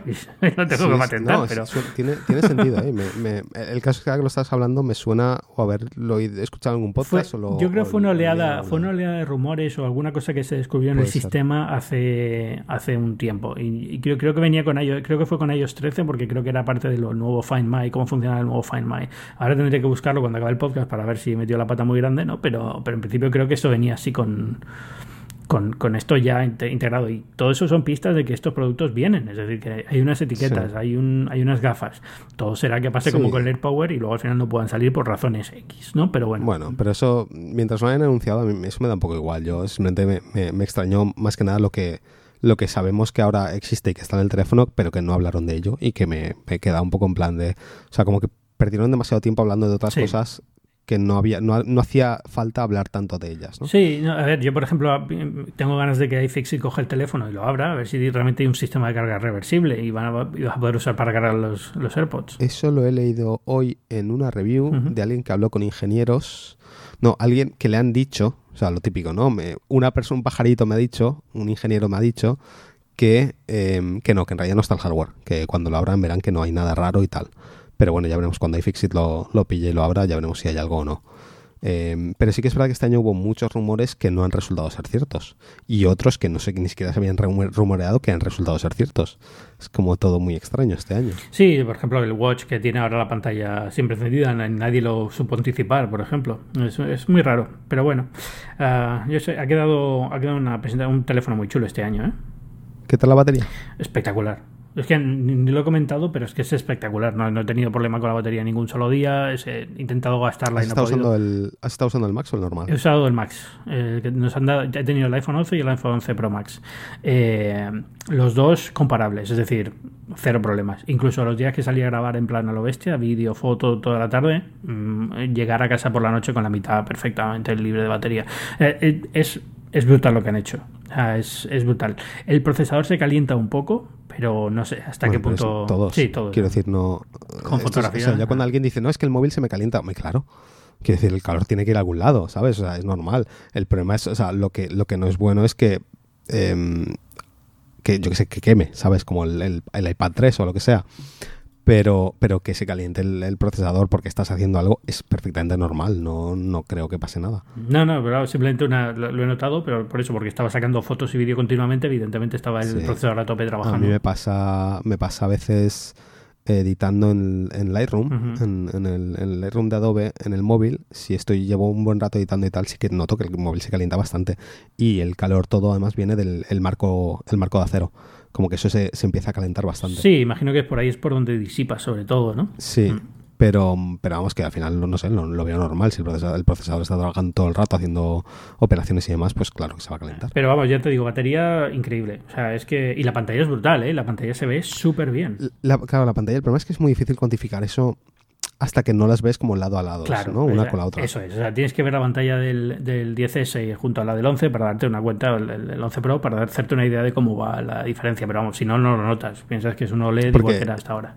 Es que creo que, o sea, cuando lo vea ya veré, pero como que en mi, en mi cabeza hemos llegado a un punto en el que las OLED se ven tan bien que me cuesta distinguir sí, eh, que una es notablemente mejor que la otra. al final lo que, lo que, o sea, en resolución no es, y nitidez es la misma, es sobre todo el brillo. Y el brillo que te ayuda, bueno, si tienes un HDR, una, una película HDR, mm. pues vas a notarlo mejor, ¿no? Pero entonces por eso el, el, máximo solo alcanza con contenido HDR, si no son 800 candelas por metro.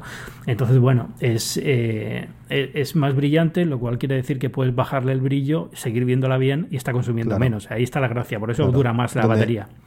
Donde más me interesa realmente el tema del brillo es usarlo al sol. Sí. Porque mm, aunque el, el 10S se ve muy bien al sol, sí que es verdad que que no también. es decir, hmm. hay, una, hay una pérdida clara de, de, legibilidad y de visibilidad. Y si, por ejemplo, yo no puedo editar fotos al sol porque no estoy viendo, no estoy viendo bien. Hmm. Claro, no estás viendo imagen real, porque además cuando él se pone al sol activa un boost, hace un, boost de la luminosidad que un poco modifica los colores. Y en cuanto además, en cuanto el móvil se calienta a cierta cantidad, baja el brillo un montón de la pantalla.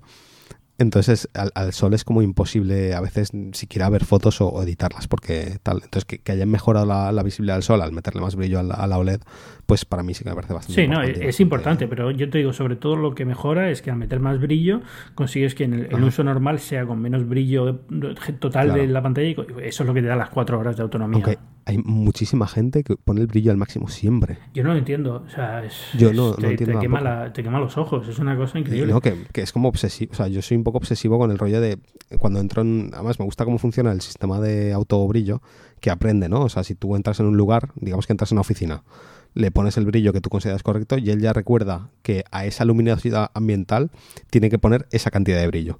¿Sabes? Entonces, siempre lo voy calibrando de vez en cuando y siempre lo tengo un brillo pues relativamente bajo, lo suficiente como para poder leer lo que tengo que leer. Si, si estoy al sol o si, que, si quiero editar una foto, por ejemplo, sí que tiendo a subir el brillo para ver bien los colores. Pero, pero es verdad que, yo al, máximo rara vez estoy. Yo no entiendo a la gente que tiene el brillo al máximo sí, Yo, ¿sabes cuando me doy cuenta? Cuando voy a sacar fotos con la cámara de con la A7 para las reviews y tal. te saco una foto y todo se queda oscuro alrededor. Digo, Dios mío, tengo el brillo a tope. Claro. Venga, la cámara no hace HDR automático. Eso es. Eh, y es, mira, es otra, otra cosa que me estoy dando cuenta es que eh, empiezas a echar cosas en falta en las cámaras. Que, ¿Qué pasada sería si Apple diseñase una cámara, una A7, o sea, una cámara normal de fotografía, con toda esta con toda esta fotografía computacional todo, Software. Eso es. O sea, realmente es básicamente es meter todo el software del iPhone en una cámara con objetivos grandes. Con un sensor, grande, y un objetivo grande. Sería, un sería la bomba. de, de yo qué sé, 16 megapíxeles con, con píxeles tamaño puño para, para luminosidad y ópticas intercambiables grandes, eh, aunque sea un crop, un sensor crop, me da igual, pero con el software del iPhone. De hecho, lo puedes más o menos intuir cuando graban películas y les ponen a los iPhones eh, ópticas de cine. ¿Eso lo has visto? Bueno, sí, sé que hay algunas. Los de Moment están sacando algunas eh, ópticas no, que son. No te estoy hablando ópticas de estas intercambiadas pequeñas. No. Hay adaptadores para meter ópticas de Canon, las de cámara gorda. Tú puedes conectarles a un iPhone. Entonces, claro, sacas el. el empiezas a sacar. Eh, em, ¿Cómo se llama esto? Profundidad de campo, sí, profundidad de campo. Eh, ya de cine casi, ¿no? Y, de, y fotográfico. Y ahí es donde realmente ves la calidad, digamos, del sensor, eh, que, es bastante, bastante buena y que da para hacer vídeo que parece casi una película eh, con un sensor tan tan pequeño. Sí, bueno, eh, claro, luego te dicen, esta, esta película se ha grabado con un iPhone. Y pasada, claro, con un iPhone, con un iPhone y, 50 mil dólares de lente. Pero vale, sí. Exacto. Sí, es, es, un poco, sí, es la trampa de siempre, ¿no? Pero, por ejemplo, los vídeos que enseñaron en la presentación de grabados con iPhone, ahí sí que ya no sé si estaban usando no, no, eso, esos ópticas. El de los coches en el desierto el de los coches en el desierto, el del, el del estudio, el que grabaron en interiores en estudio. Em, obviamente ahí la iluminación de estudio preparada y tal hace mucho, pero hasta qué punto, más allá de grúas, em, en lo que es delante del objetivo tenían algo. Eh, no, y de hecho el, de los coches en el desierto es, ni siquiera tenían trípode, está grabado con la mano. Está grabado a mano. Y es con ah, el iPhone tal cual. O sea, es increíble. ese vídeo es brutal. Ese vídeo. Me gustaría que hiciesen más eso, porque muchas veces algunos de los cortos que han enseñado hicieron un corto. Eh, ¿Cómo se llama el? Gondry. Eh, em, ¿Se llama Michael Gondry? Mm. El, director este? Sí, el, que había una persona bailando en un garaje. Eh, no. es, es, Michel Gondry, es, es francés, franco-canadiense o francés, uno de estos, francés. Hizo un corto con iPhone de un niño que se iba de viaje con sus padres. Eh, se llama, sí, se llama Detour. Y, mm, y, se va con el coche y tal. Lo graban con el iPhone 7 y 7 Plus. Eh, hace, ya, hace ya unos años. y usando Filmic, además. Eh, y es un corto que hicieron, pues eso, con el, con la, para promocionar el iPhone. Y creo recordar que está grabado, bueno, estoy viendo aquí una foto, claro, en un trípode de estos de cine enormes, eh, con un sistema de raíles, bla, bla, bla, pero no sé si llegaron a usar ópticas aparte. Pero bueno, si no es este, algunos otros yo os he visto que, meten ópticas buenas. O sea, en plan, meten ópticas de cine o, incluso aunque sean, usan las de momento, lo que sea. Eh, por ejemplo, eh, Soderbergh, Steven Soderbergh, que graba películas con iPhone, sí que usa Filmic y de vez en cuando mete ópticas de, de Moment también. Entonces, claro, es un poco en plan de sí, está grabado con iPhone, ¿no? Pero estás haciendo un poquito de trampa me gustaría que los vídeos oficiales estos de grabados con iPhone que los grabasen solo con el iPhone. Sí, yo, creo que el de, los coches seguro, porque además lo dijeron. Y esto está grabado sin trípode, con la mano y con el, con el iPhone tal cual. Eh, no sé si el de Filmic que estaban grabando con... Ese era con trípode, por lo que se vio en las sí, pero se, veían, se veían las imágenes y solo llevaban trípode. Solo el trípode. No, llevaban nada más. Eh, no sé, yo imagino que Apple en eso suele ser relativamente honesta. Es decir, es cierto que tiene gente muy buena detrás, a lo mejor hacen postproducción muy buena, lo que quieras, pero está grabado con la, con la herramienta que está grabada. Sí, y que luego al final, cuando graban en estudio, eh, por ejemplo, la parte esta grabada en interiores, con la lluvia y demás, hay solo la iluminación ya hace que el vídeo parezca, ¿sabes?, de, un millón de dólares. Claro, al final es, son, pero es que la iluminación es mucho dinero. O sea, al final todo esto son cosas que pues, hay que saber hacerlas expertos. Es que es lo que más, es ah. casi lo que más hace el vídeo, la foto.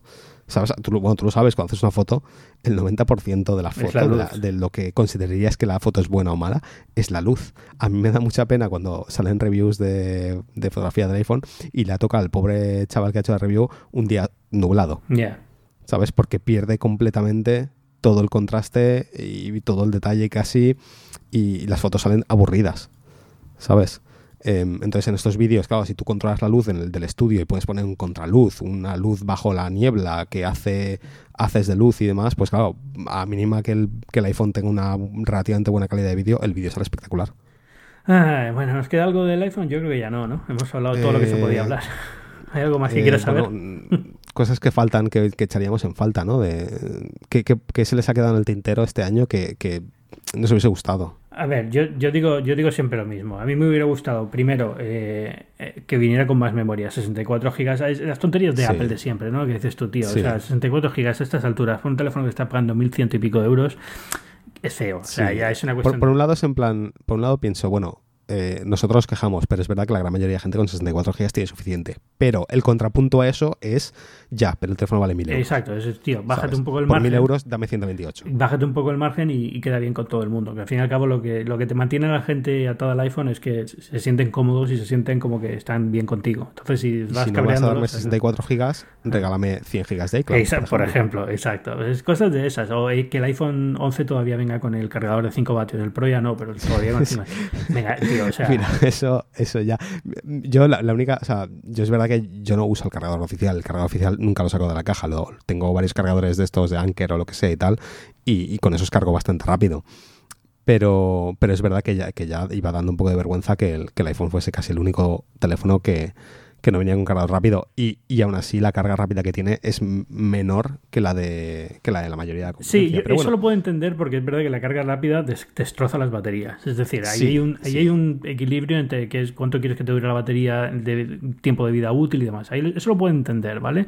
Eh, lo que no entiendo es que... Y, eh, puedo entender en Estados Unidos, por ejemplo, siempre se ha dicho que el, el cargador del iPhone de 5 vatios cuesta quitarlo porque muchísima gente quiere ese tamaño y ese tamaño es imposible hacerlo de hmm. Es alucinante. El tamaño del cargador del, iPhone en Estados Unidos es, un cubito pequeñísimo. Entonces la gente lo puede llevar en cualquier sitio, en el, bolso y tal. Eh, entonces es una de las razones por la cual la gente, si le pones uno más grande, aunque sea mejor cargador, algunos dirán, es que me gusta más el pequeño. Bueno, pero, pero es que a estas alturas es, es, absurdo. O sea, es, no, tiene, no tiene sentido. Ya. O sea, no... Eh, luego el USB-C estaría bien que... Claro, eh, viene todo junto. Bueno, aquí dices en el teléfono. Sí, sí, USB en el, en el teléfono que, es llegará, otra cosa que, que llegará, obviamente, y seguramente el año que viene ya, pero yo creo que este año habría sido ya el año, ¿no? De, de hacerlo. Año. Como que... mira, el año pasado aún te lo medio justifico de que, bueno, eh, lo acababan de poner en iPad Pro y está un poco ahí, ahí. Pero yo creo que este año ya hay pocas excusas para no ponerlo. ¿Tú crees que es una cuestión de... O sea, ¿crees la teoría conspiranoica esta es que en cuanto quitan el Lightning se, se quitan de encima un montón de dinero por eh, la licencia del Lightning? ¿O crees que hay razón por... Vamos a ver, lo que Apple saca de licencias de Lightning se conoce en las cuentas públicas de la compañía y es cero. O sea, es, nada comparado con los beneficios de la compañía. O sea, no es una línea de negocio. Probablemente les cueste más en términos de certificación y demás. O sea, lo que Apple se preocupa... fabricación, se, preocupa, se preocupa muchísimo de que la gente que pone certificación por Apple tenga una cierta, unas ciertas hmm. mínimos de calidad y tal. Eh, todo eso le cuesta muchísimo más a Apple que, lo que saca por eso. O sea, no creo que estén. Esa división no está intentando ganar dinero para Apple. Está funcionando no a coste, a lo mejor es beneficioso, pero tampoco una barbaridad de beneficioso. Porque llevamos desde con Lightning desde 2012. Sí, 4, 4S, 4S, yo creo que llevaba ya Lightning, ¿no? 4S, 4S. No sé, pero bueno, no, sí. No, yo creo que fue el 5 el que llevaba, el mm. primero que llevó Lightning. El 4S creo que era Doc. Bueno, no sé, no estoy seguro, la verdad. Pero bueno, 2011-2012, ¿vale? Uno de los dos. Em, ya son ya son muchos años, más de los que ha durado el, Doc, si no recuerdo mal. funciona bien, es decir, eh, sí, se hizo se hizo muy bien. Se, se diseñó, sí, sí, no, prueba me gusta. Y yo es más que nada porque llega un momento que me gustaría tener en casa solo un tipo de conector. ¿Sabes? O sea, de hecho, al final, en plan, tengo eh, la batería externa que se carga por USB-C, el Oculus Quest se carga por USB-C. todo se carga por USB-C, todo se va a cargar por USB-C. Ya no tiene sentido no apostar por USB-C, pero yo eh, veo el problema ese. Es decir, eh, que, el, que, Apple ya tiene todo un ecosistema muy grande de, de, de Lightning de accesorios. igual que los tenía de dock. ¿Cuántas veces ha sido menos, eh? La radio despertador tenía un dock. o sea, el iPad, el iPhone 4 tenía sus razones, el 5 el que empezó en Lightning. hasta el 4S, el iPad, el iPhone era importante, pero no tenía los volúmenes que tiene ahora. Es decir, eh, que sí, que y, es una de las razones, fastidió a muchísima gente. Pues imagínate, ahora también hay muchísima gente que se cabreará porque ha quitado el Lightning y mi radio despertador tiene un conector Lightning es eh, hay que hacer el paso, hay que darlo en algún momento, lo darán. No sé si el año que viene, pero bueno. Es una cuestión de coraje. A ver, que sí, y, yo estaría encantado de que lo hicieran. O sea, no, no, estoy intentando justificar ni diga que el Lightning es mejor. El Lightning, el Lightning era mejor que micro USB, pero ahora que está USB-C, pues... Y luego la otra es que el pasar a USB-C les permite aumentar, bueno, que da igual realmente, ¿no? Pero aumentar la velocidad de transferencia a, USB 3. Y, la velocidad de carga, y la capacidad de carga. y la velocidad de carga también. Lightning no pasa, creo que el Lightning es máximo son 18 vatios, eh, una cosa así. Sí, que es lo que están haciendo ahora pero es, mm, una de es, una de las razones por las cuales el iPad Pro pasó a USB-C, que puedes cargarlo más rápido. Mm, está. No, es tanto que es el futuro, porque luego han sacado iPads que siguen teniendo Lightning. Mm, claro. Em, y una de las últimas cosas, em, el, color verde nuevo. Muy bonito. ¿Lo has comprado verde nuevo tú? Sí. Sí, yo compré el, el No te vas a arrepentir. No, no, no, estoy, o sea, hoy, además hoy viendo las fotos en plan, ya que ha hecho la gente, los vídeos y demás, me parecen increíble. Eh, es como decía Gruber, el, el verde Boba Fett.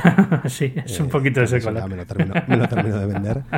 Em, pero me gusta, ¿sabes cuál me gusta mucho? El, el 11 eh, verde turquesa me parece un color súper, súper bonito. Los 11 son bonitos. Yo tengo el púrpura y es muy bonito también, ¿eh? O sea, los 11... Ah, ¿sí tienes el púrpura? Sí, sí, yo tengo el púrpura. Pensaba que casi todo el mundo le habían dado el verde. No, a mí me dieron el púrpura. Y... Pero vamos, es, muy bonito. O sea, todos los 11... Me gustaban más el año pasado que tenían más brillo y más potencia los colores. Ahora son muy mate. Mm. Pero bueno. A mí me pasa al revés. Me gustan más los de este año. El año pasado el coral este del, del IFR eh, era demasiado naranja. A mí ese me, gustó, A mí ese me gustó mucho. Y el amarillo, que era amarillo, amarillo, amarillo, también me gustó. El, amarillo me gustaba, la trasera de cristal amarilla me gustaba, pero el marco de aluminio parecía un, dorado feo. ¿Sabes? No me gustó ese, ese marco. El, color trasero sí que me gustaba ese amarillo. Y, de este año em, el rojo me gusta menos, porque el año pasado me, gustaba mucho el contraste de la cámara negra con el, con el rojo. Y este año se ha perdido un poco el contraste ese, entonces el rojo queda un poco más raro. Pero mi favorito es luego el, menta, y después el, morado, el morado nuevo, el púrpura ese es, muy chulo. muy chulo. Eh, y desde luego en los pros, sin duda alguna. El verde a mí es el que más me ha gustado de todos los que han presentado. Eh, una cosa muy buena ahora que son mate, puedes diferenciarlo en el bolsillo, qué lado, esté, qué lado tienes el, teléfono a la ah, pantalla, que es que antes era imposible. Y ahora ya por fin. Ya. ¿Y qué tal la textura? Porque todo el mundo dice que el, hecho de que sea mate hace que tenga mejor agarre, pero la física dice lo contrario. no es el mate, es el nuevo cristal que están usando. No, tiene nada que ver con ah. que sea el mate o no sea el mate, es que el nuevo cristal tiene mejor agarre. Es muy bueno, la textura es muy buena eh, y se, agarra mejor. Y es muy bonito, o sea, el esculpido del cristal para el módulo de la cámara queda fantástico. Eh, de verdad, o sea, es, de los iPhones más bonitos que recuerdo. No, yo, yo convencido, quiero decir, cuando se filtraron al principio sí que era un poco un plan de, uy, esto puede ser un poco feo, va a ser bastante feo, eh, la gente justificándolo, yo incluido, em, pero es verdad que cuando se presentó el como que realmente lo han hecho bonito, o sea, es decir, el, el cambio ese del el cristal no es una sola pieza, eh, el módulo de cámara es brillo, digamos, es brillante contra la, contra la trasera, el resto de la trasera que es mate, las cámaras parece que sobresalen mucho menos, obviamente. Yo lo veo bastante, bastante chulo. Creo que queda. tiene un rollo industrial futurista bastante guay. De, hecho, alguien decía, esto es muy Mark Newson. ¿no? Y, de hecho creo que tal cual, si ves los diseños que hace Mark Newson, que son muy... Cuando algo no es especialmente bonito, digamos que lo enfatiza, ¿no? Pues aquí han hecho un poco lo mismo. Han dicho, bueno, vamos a poner vamos a poner tres lentes, no hay forma de que esto quede realmente súper bonito, vamos a enfatizar las cámaras, las, las lentes, ¿no? Vamos a que, queden ahí bien marcadas.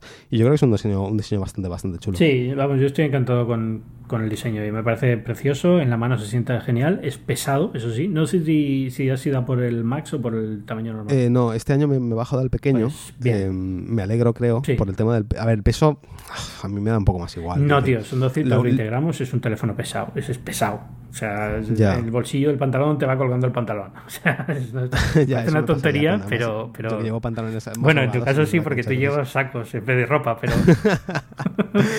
pero sí que es verdad que más de una vez me cuelga el, el, bolsillo, ¿no? Como que lo noto que además el, se me se tuerce, o sea, los bolsillos que llevo yo son, suelen ser bastante grandes, entonces el, el móvil como que se tuerce y se queda en horizontal.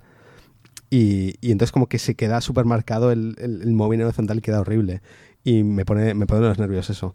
Em, pero también me pasa cuando estoy en la cama y estoy usando el móvil, que ahí es cuando realmente empiezo a notar el peso, ¿no? Se lo estoy sujetando encima de mí más de una vez. Se te ha caído en la cara. Se me empieza... Cuando te vas durmiendo se te ha caído en la cara y ahí 30 gramos menos se agradece. Una vez se me cayó el iPad, el primer iPad, em, estaba, lo tenía apoyado en, digamos, en mi pecho eh, estaba leyendo y tal, el primer iPad, que pesaba un kilo, 900 gramos pesaba el iPad original, y si me cayó encima y me, digo, me, me golpeó una, una pala de, los dientes, y mira, no me la partido de milagro, pero... Eh, y, el iPhone alguna vez me ha pasado que se me ha caído encima, sí. Em, pero, pero más que nada sí es verdad que, que cansa, ¿no? Que llega un momento que incluso se me duerme un poquito la mano. Entonces espero que con el pequeño me pase menos. No, te pasará menos. Es mucho más agradable llevar. También es más fácil de manejar con la mano cuando vas andando. O sea, es, yo para mí, sin duda alguna, siempre digo a la gente, salvo que sea una cuestión que te has acostumbrado a la pantalla grande y ya todo te parece enano, si no, no tiene sentido. Me gusta mucho la pantalla grande. Y, para editar fotos, hacer fotos, editar, o sea, hacer vídeo, lo que sea, es genial. Y lo voy a echar de menos. Pero manejarlo con una sola mano em, y, y en general manejarlo en el día a día es mucho más cómodo con con, con el pequeño y, y, es como que te olvidas más de que lo llevas, ¿no? El grande siempre lo noto en el bolsillo, lo, sé que lo llevo ahí. Y el pequeño creo que lo voy a poder, no sé, lo voy a notar menos. Que me apetece un poco, al menos este año, probar el, pequeño. Em, y además, una cosa que no me gusta del 10S Max, con el 10S Max cambiaron eh, la forma en la que la interfaz se adapta a la pantalla grande. ¿Vale? Esto es algo que el otro día alguien me preguntó sobre ello y me, me dijo, no, cuando, cuando hagas un podcast lo explicas. Eh, cuando salió el iPhone 6S y 6S Plus, bueno, el 6 y el 6 Plus, el Plus, eh, la pantalla más grande lo que hacía es que veías más interfaz. El tamaño del texto era igual, ¿sabes? Igual un pelín más grande, pero lo que veías es más. Por ejemplo, en un Twitter veías más tweets. ¿Qué pasó con el... No sé por qué hicieron este cambio y en el 10S y el 10S Max lo han, digamos, lo han cambiado y ahora lo que es es la pantalla es más grande, es decir, la interfaz es más grande. Igual ves un poquito más de información, pero lo que es es todo más grande. Y claro, entonces para mí la ventaja del Max, digamos que se ha perdido. Porque a mí lo que me gustaba era ver más contenido. Y, y ahora se ha perdido bastante eso. Sí que es verdad que dices, bueno, pues cambias el tamaño del texto y creo que se puede hacer más pequeño, un pelín más pequeño Pero a mí eso de modificar los tamaños de texto no me gusta porque creo que no todas las aplicaciones lo hacen correctamente. Te da problemas. Eh, de, todas formas, eh, justo eh, esta, esta, semana he tenido problemas, pero yo creo que es una cuestión de la beta de iOS 13 o algo, con Instagram. mal formateo de Instagram. con el Max. ¿Mal formateo? Sí, se quedaba, sí, que se cortaba imagen en Max. Qué raro, no ha cambiado, no ha cambiado la interfaz técnicamente. Teóricamente no, pero no sé si es porque no identifica el modelo y entonces pasa al, ah, mínimo común denominador de, la... Eso, en, Android pasa todos los días. Ya, no, imagino, pues, pero en el iPhone nunca, con lo cual... En Android, usar un móvil nuevo Android que acaba de salir es un suplicio horrible. Eh, con Instagram por eso, porque como no identifica el modelo y no está adaptado, eh, recuerdo con el, con el P30 Pro me cortaba las imágenes por los lados, me las cortaba por arriba, me las cortaba por abajo, era, era horrible. Esto parecido, imagino que el viernes cuando salga el teléfono, Instagram tiene un update ya, listo y ya está, ¿no? Pero, pero esta semana ha sido un poquito un suplicio. Hmm. Bien, bien, bien. Em, del 11 hay algo que quieras remarcar en especial. Sabes que al fin y al cabo no tiene nada. La pantalla es igual que la del 10R. Es igual. Y la verdad es que esa es otra cosa que me hubiera gustado que cambiase, ¿no? sabes que tarde o temprano todo va a ser OLED y. Sí. Y se queda un poquito. Se queda un poquito fea, ¿no? Claro, pero, pero que no si es mala las hacen todas OLED, pero, es. Si las hacen todas OLED, ¿qué va a ser la diferencia entonces? ¿La, la cámara? La cámara, la construcción, el diseño del terminal, millones de cosas. Pero bueno, sí, yo lo entiendo, pero, pero es que al final... Queda tan poco diferenciado entonces que no veo la justificación de tener el normal y el pro. No, y a lo mejor eh, el, año que viene ya, ahora ya que digamos tiene una línea pro y una línea normal, la cosa cambia y realmente hay un, hmm. diseño diferente y unas, un objetivo diferente para cada teléfono, ¿no? Digamos el normal y el pro. Pero, pero bueno, simplemente porque eh, no deja de ser, después de ver lo bien que son las, las buenas que son las pantallas del del 10 Pro, del 11 Pro, perdón, eh, pues el, el 11 que dices, bueno, pues la pantalla podría ser un poco mejor. Pero bueno, no está mal, o sea, es la misma pantalla, es la misma pantalla que el 10R, está bueno, está bien. Yo he estado cacharreando el 10R está muy bien. muchas veces, y la pantalla está bien. Y la gente se quejaba mucho que... la resolución, la resolución es la misma que tenían los iPhone 8, los 7, los 6 y es fantástica. Claro, o sea, mientras sean 326 píxeles por pulgada en el LCD, eh, es suficiente, se ve bien. O sea, es que no, no me parece para tanto. El, es, que no, es que ni siquiera es 1080p, es que ¿qué, más da si se ve bien? Eso es. Y, es, verdad que, los marcos son un poquito más gruesos, pero bueno, o sea, poco es. Yo... Mira, lo de los marcos lo puedo entender. Es como mi, la única razón por la que me gustaría que cambies la pantalla es por el tema de los marcos. Pero tampoco. Mira, Lee ha tenido el 10R todo este año. Se compró el 10R y es el que, el que utiliza ella a diario. Y, y una vez le pregunté y es que ni se había enterado. O sea, es que ni, ni le dio importancia, pero es que ni lo había visto. O sea, no, no, no, notaba que fueran. Luego decía, ah, sí, sí, son más gruesos, pero es que ni se había fijado. Yo en, pantalla OLED sí que la, la, resolución me parece importante porque como son todas pentile, eh, cuando bajas de cierto baremo de resolución em, se empiezan a ver los, los subpíxeles, ¿no? Porque le faltan subpíxeles. Pero en el LCD, eh, yo desde los 326 me parece... A ver, da igual. Obviamente más es mejor, sí pero me parece 326 me parecen suficientes como para que en un uso normal del teléfono no estás pensando en los píxeles. ¿Sabes? No es como en la época del Galaxy S4 y S5 que tenían una resolución de mierda en OLED, además, y es que veía, yo, o sea, lo único que veía eran los subpíxeles, tío. O sea, todo el día viendo subpíxeles. La trama de diamante, como... los puntitos sí, rojos, sí, la trama de diamante aquella era, era horrible, horrible, horrible. Y, ahora ya, hoy en día, ya no es un problema. está, muy bien, todas estas pantallas son fantásticas. De todas formas, yo creo que la del iPhone este año va, cuando hagan los display mates, estos, los análisis y tal, va a ser brutal. O sea, es, realmente la han bordado la pantalla. No sé si es el mismo LED que van a llegar también los, eh, los Samsung este año o qué. Me imagino que el, fabricante es el, mismo. seguramente será el, Note. 10, lo mismo del Note 10 o parecida, tuneada de forma distinta, ¿no? Eh, configurada de forma distinta pero entiendo que es un poco el panel, el OLED de este año de Samsung. Sí, es que es, increíble. Eh, y lo último, los altavoces. ¿Has probado lo que dicen del surround este que lleva? Sí, es eh, audio spatial audio, es audio tridimensional. ¿Se nota algo? Sí, se nota como, como que hay más sensación de, de estar rodeado por el sonido. Está bien, o sea, es, eh, es, un efecto curioso. Es, Siempre he pensado que era una mentira eso. No, no, no. A ver, todo esto es mucha autosugestión, el tema de sonido siempre, ¿no? Y depende de tus orejas, las mías son de corcho, pero la sensación que te da es esa, la sensación de que estás viendo algo en una habitación mm, grande. No es eh, como que te están saliendo el sonido de los dos lados del teléfono, sino que como que viene de, alrededor tuyo. Y, está muy bien, o sea, la verdad es que ver una película en el iPhone más es allá Más allá del efecto ese, los altavoces son mejores. Sí, sí, sí, se nota, la calidad de sonido es muy buena. O sea, pero bueno, no eran malas en el 10S. no, no, no, eran, buenos, eran buenos, pero bueno, obviamente mejor es mejor. Sí, sí, sí. quería saber si había diferencia. Pero no sé si es por, porque la sensación que te da es como que es más, más grandioso o si realmente es que la calidad del sonido es mejor. A lo mejor la calidad del sonido es la misma, pero te da la sensación esa de estar como más rodeado por sonido y te parece que es mejor. En volumen y tal, te parece como que es mayor. Y de verdad, o sea, puedes poner una película y verla ahí en la cama y te da la sensación que estás viéndola en una tele con un buen equipo de altavoces, ¿no? Con dos latas alrededor. Ok, qué guay. O sea que está muy bien. La verdad es que el sonido, que no es algo que les prestemos mucha atención nunca en las reviews y tal, está, lo han hecho fantástico. No, hoy en día, creo que hoy en día los altavoces los móviles suelen ser tan buenos que, que ya no, ¿sabes? Pero en la época de 2010, 2011, 2012 a mí me parecía como algo muy importante. De hecho, una de las razones por las que me gustaba mucho el iPhone era porque era de los pocos que tenían los altavoces abajo, em, que sonaban mejor que los que los tenían. ¿Te acuerdas que los móviles antes tenían altavoz detrás? Sí, detrás. Al lado de la cámara. Entonces, eh, cuando lo ponías encima de una mesa o cuando lo cogías o lo que sea, tapabas el altavoz y era bastante horrible. Em, o si lo llevas en el bolsillo, yo siempre lo llevo boca abajo en el bolsillo. Claro, si el altavoz está golpeando contra la tela del bolsillo, no se oye. Pero si, el, si está digamos, el sonido saliendo hacia arriba, cuando llevas el móvil en el bolsillo, pues se escucha las peleas que he tenido yo en Twitter con, estas cosas.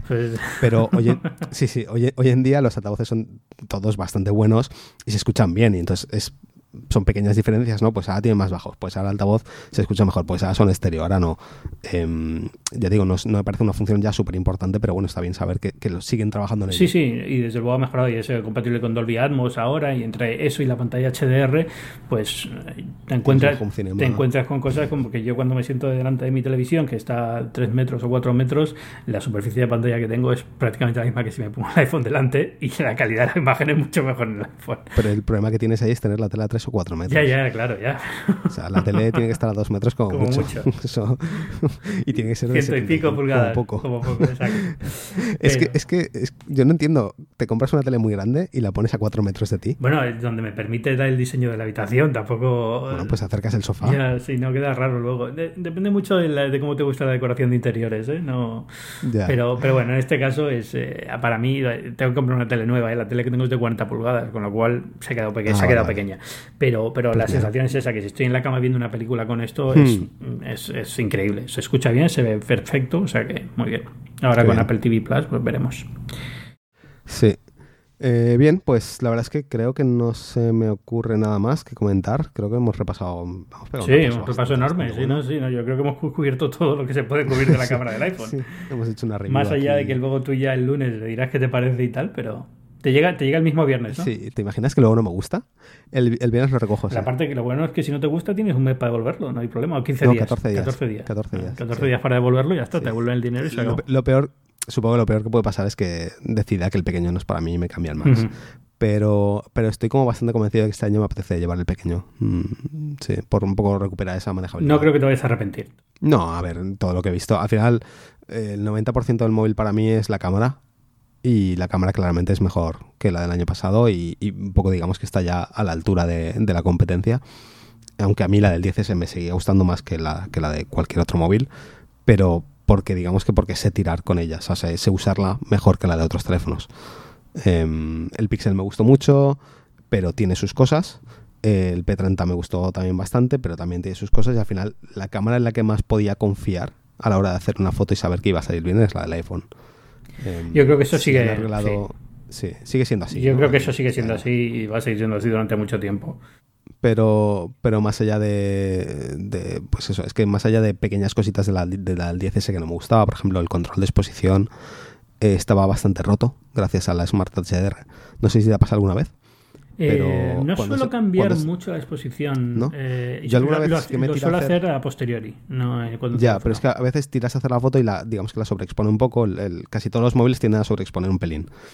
Y entonces yo cuando quería corregir la exposición le, daba la slider para abajo y supongo que por, por cómo es el Smart HDR, en lugar de en lugar de bajar la exposición como tal, es decir, del, cielo quemado, por ejemplo, recuperarías el, el azul, como que la foto se hacía gris. Todos los blancos los, tiraba a gris. Yo creo que eso sigue estando, ¿eh? porque es como, como captura. debe ser un bug.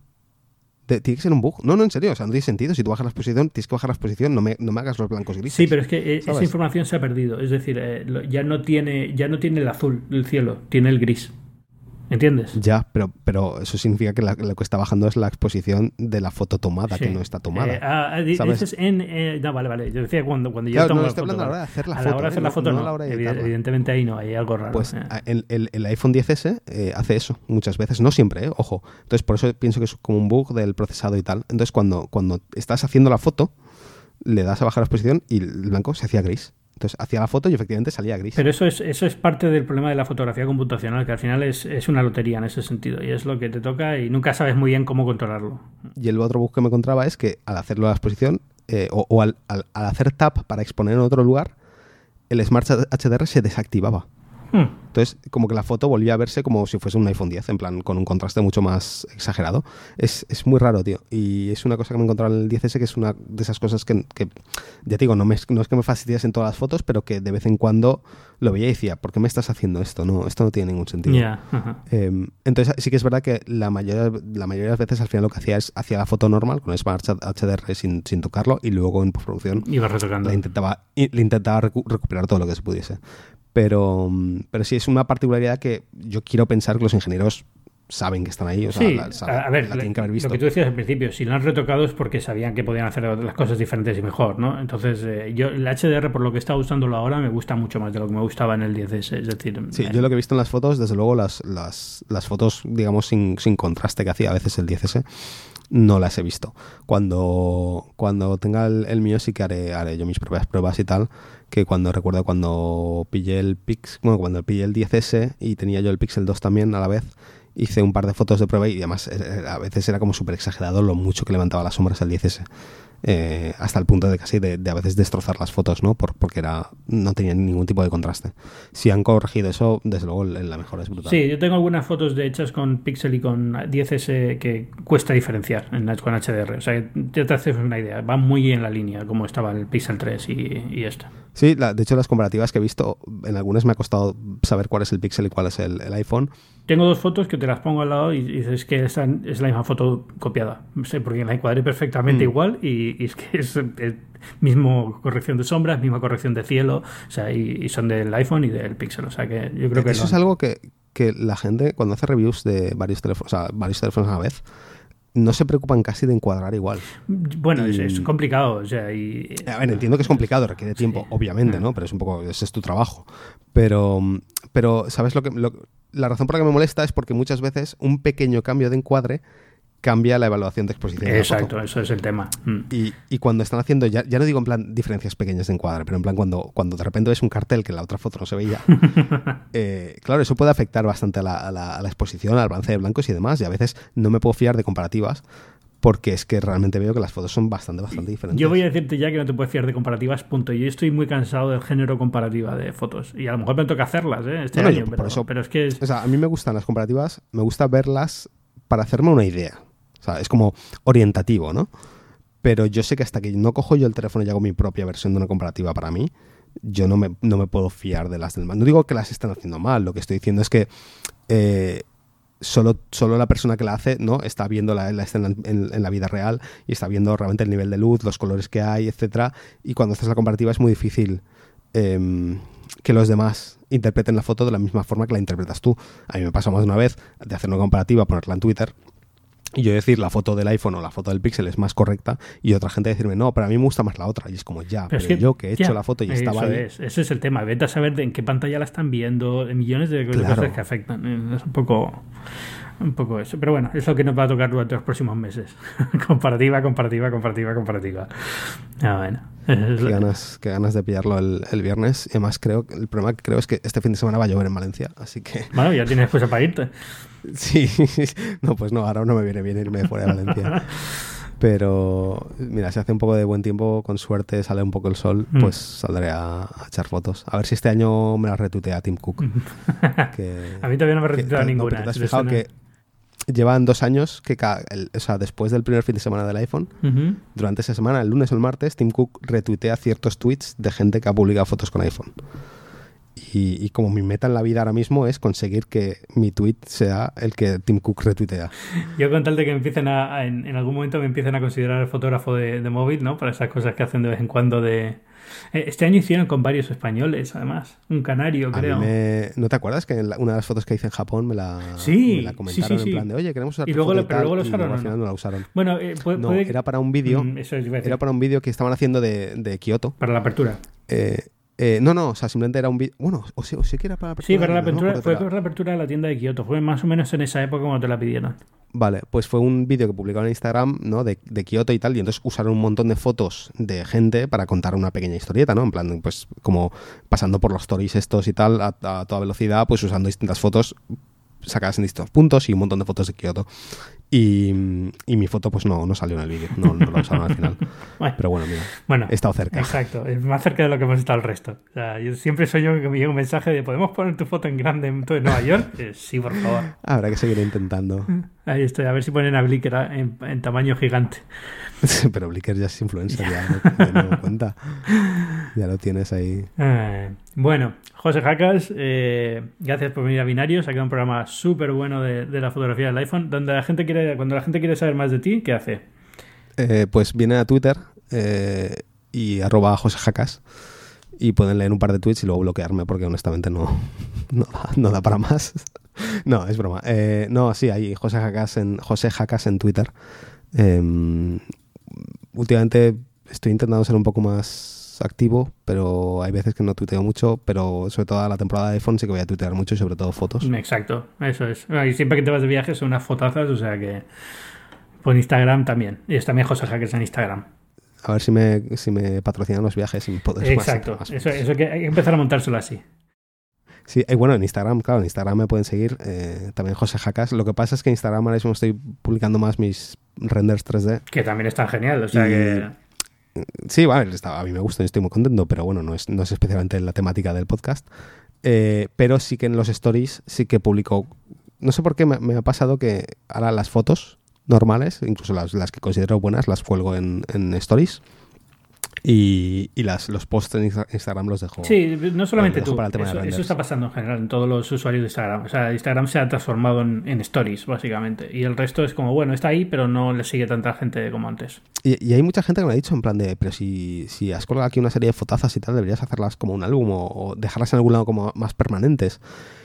Pero, no sé, no... Como que hay un punto en el que ya tiene que ser una foto que yo considere especialmente buena para querer publicarla en un lugar duradero, ¿no? Me, gusta, sí que es verdad que, me he acostumbrado y me gusta el, rollo stories de que la, desaparece a las 24 horas.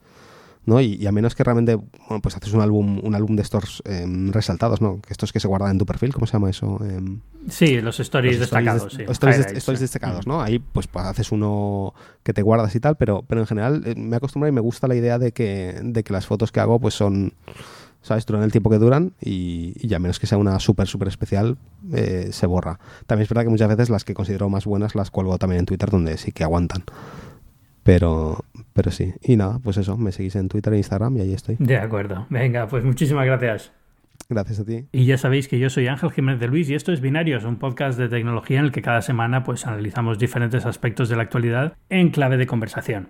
Binarios forma parte de Cuonda, que es una comunidad de podcasts independientes en español. Tenemos muchísimos podcasts de todo tipo, tecnología, ciencia, política.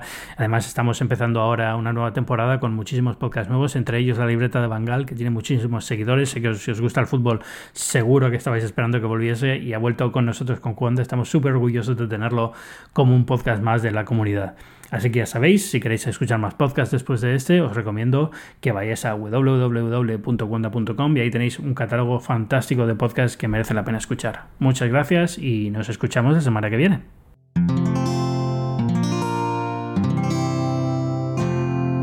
Puedes escuchar más capítulos de este podcast y de todos los que pertenecen a la comunidad Cuonda en cuonda.com.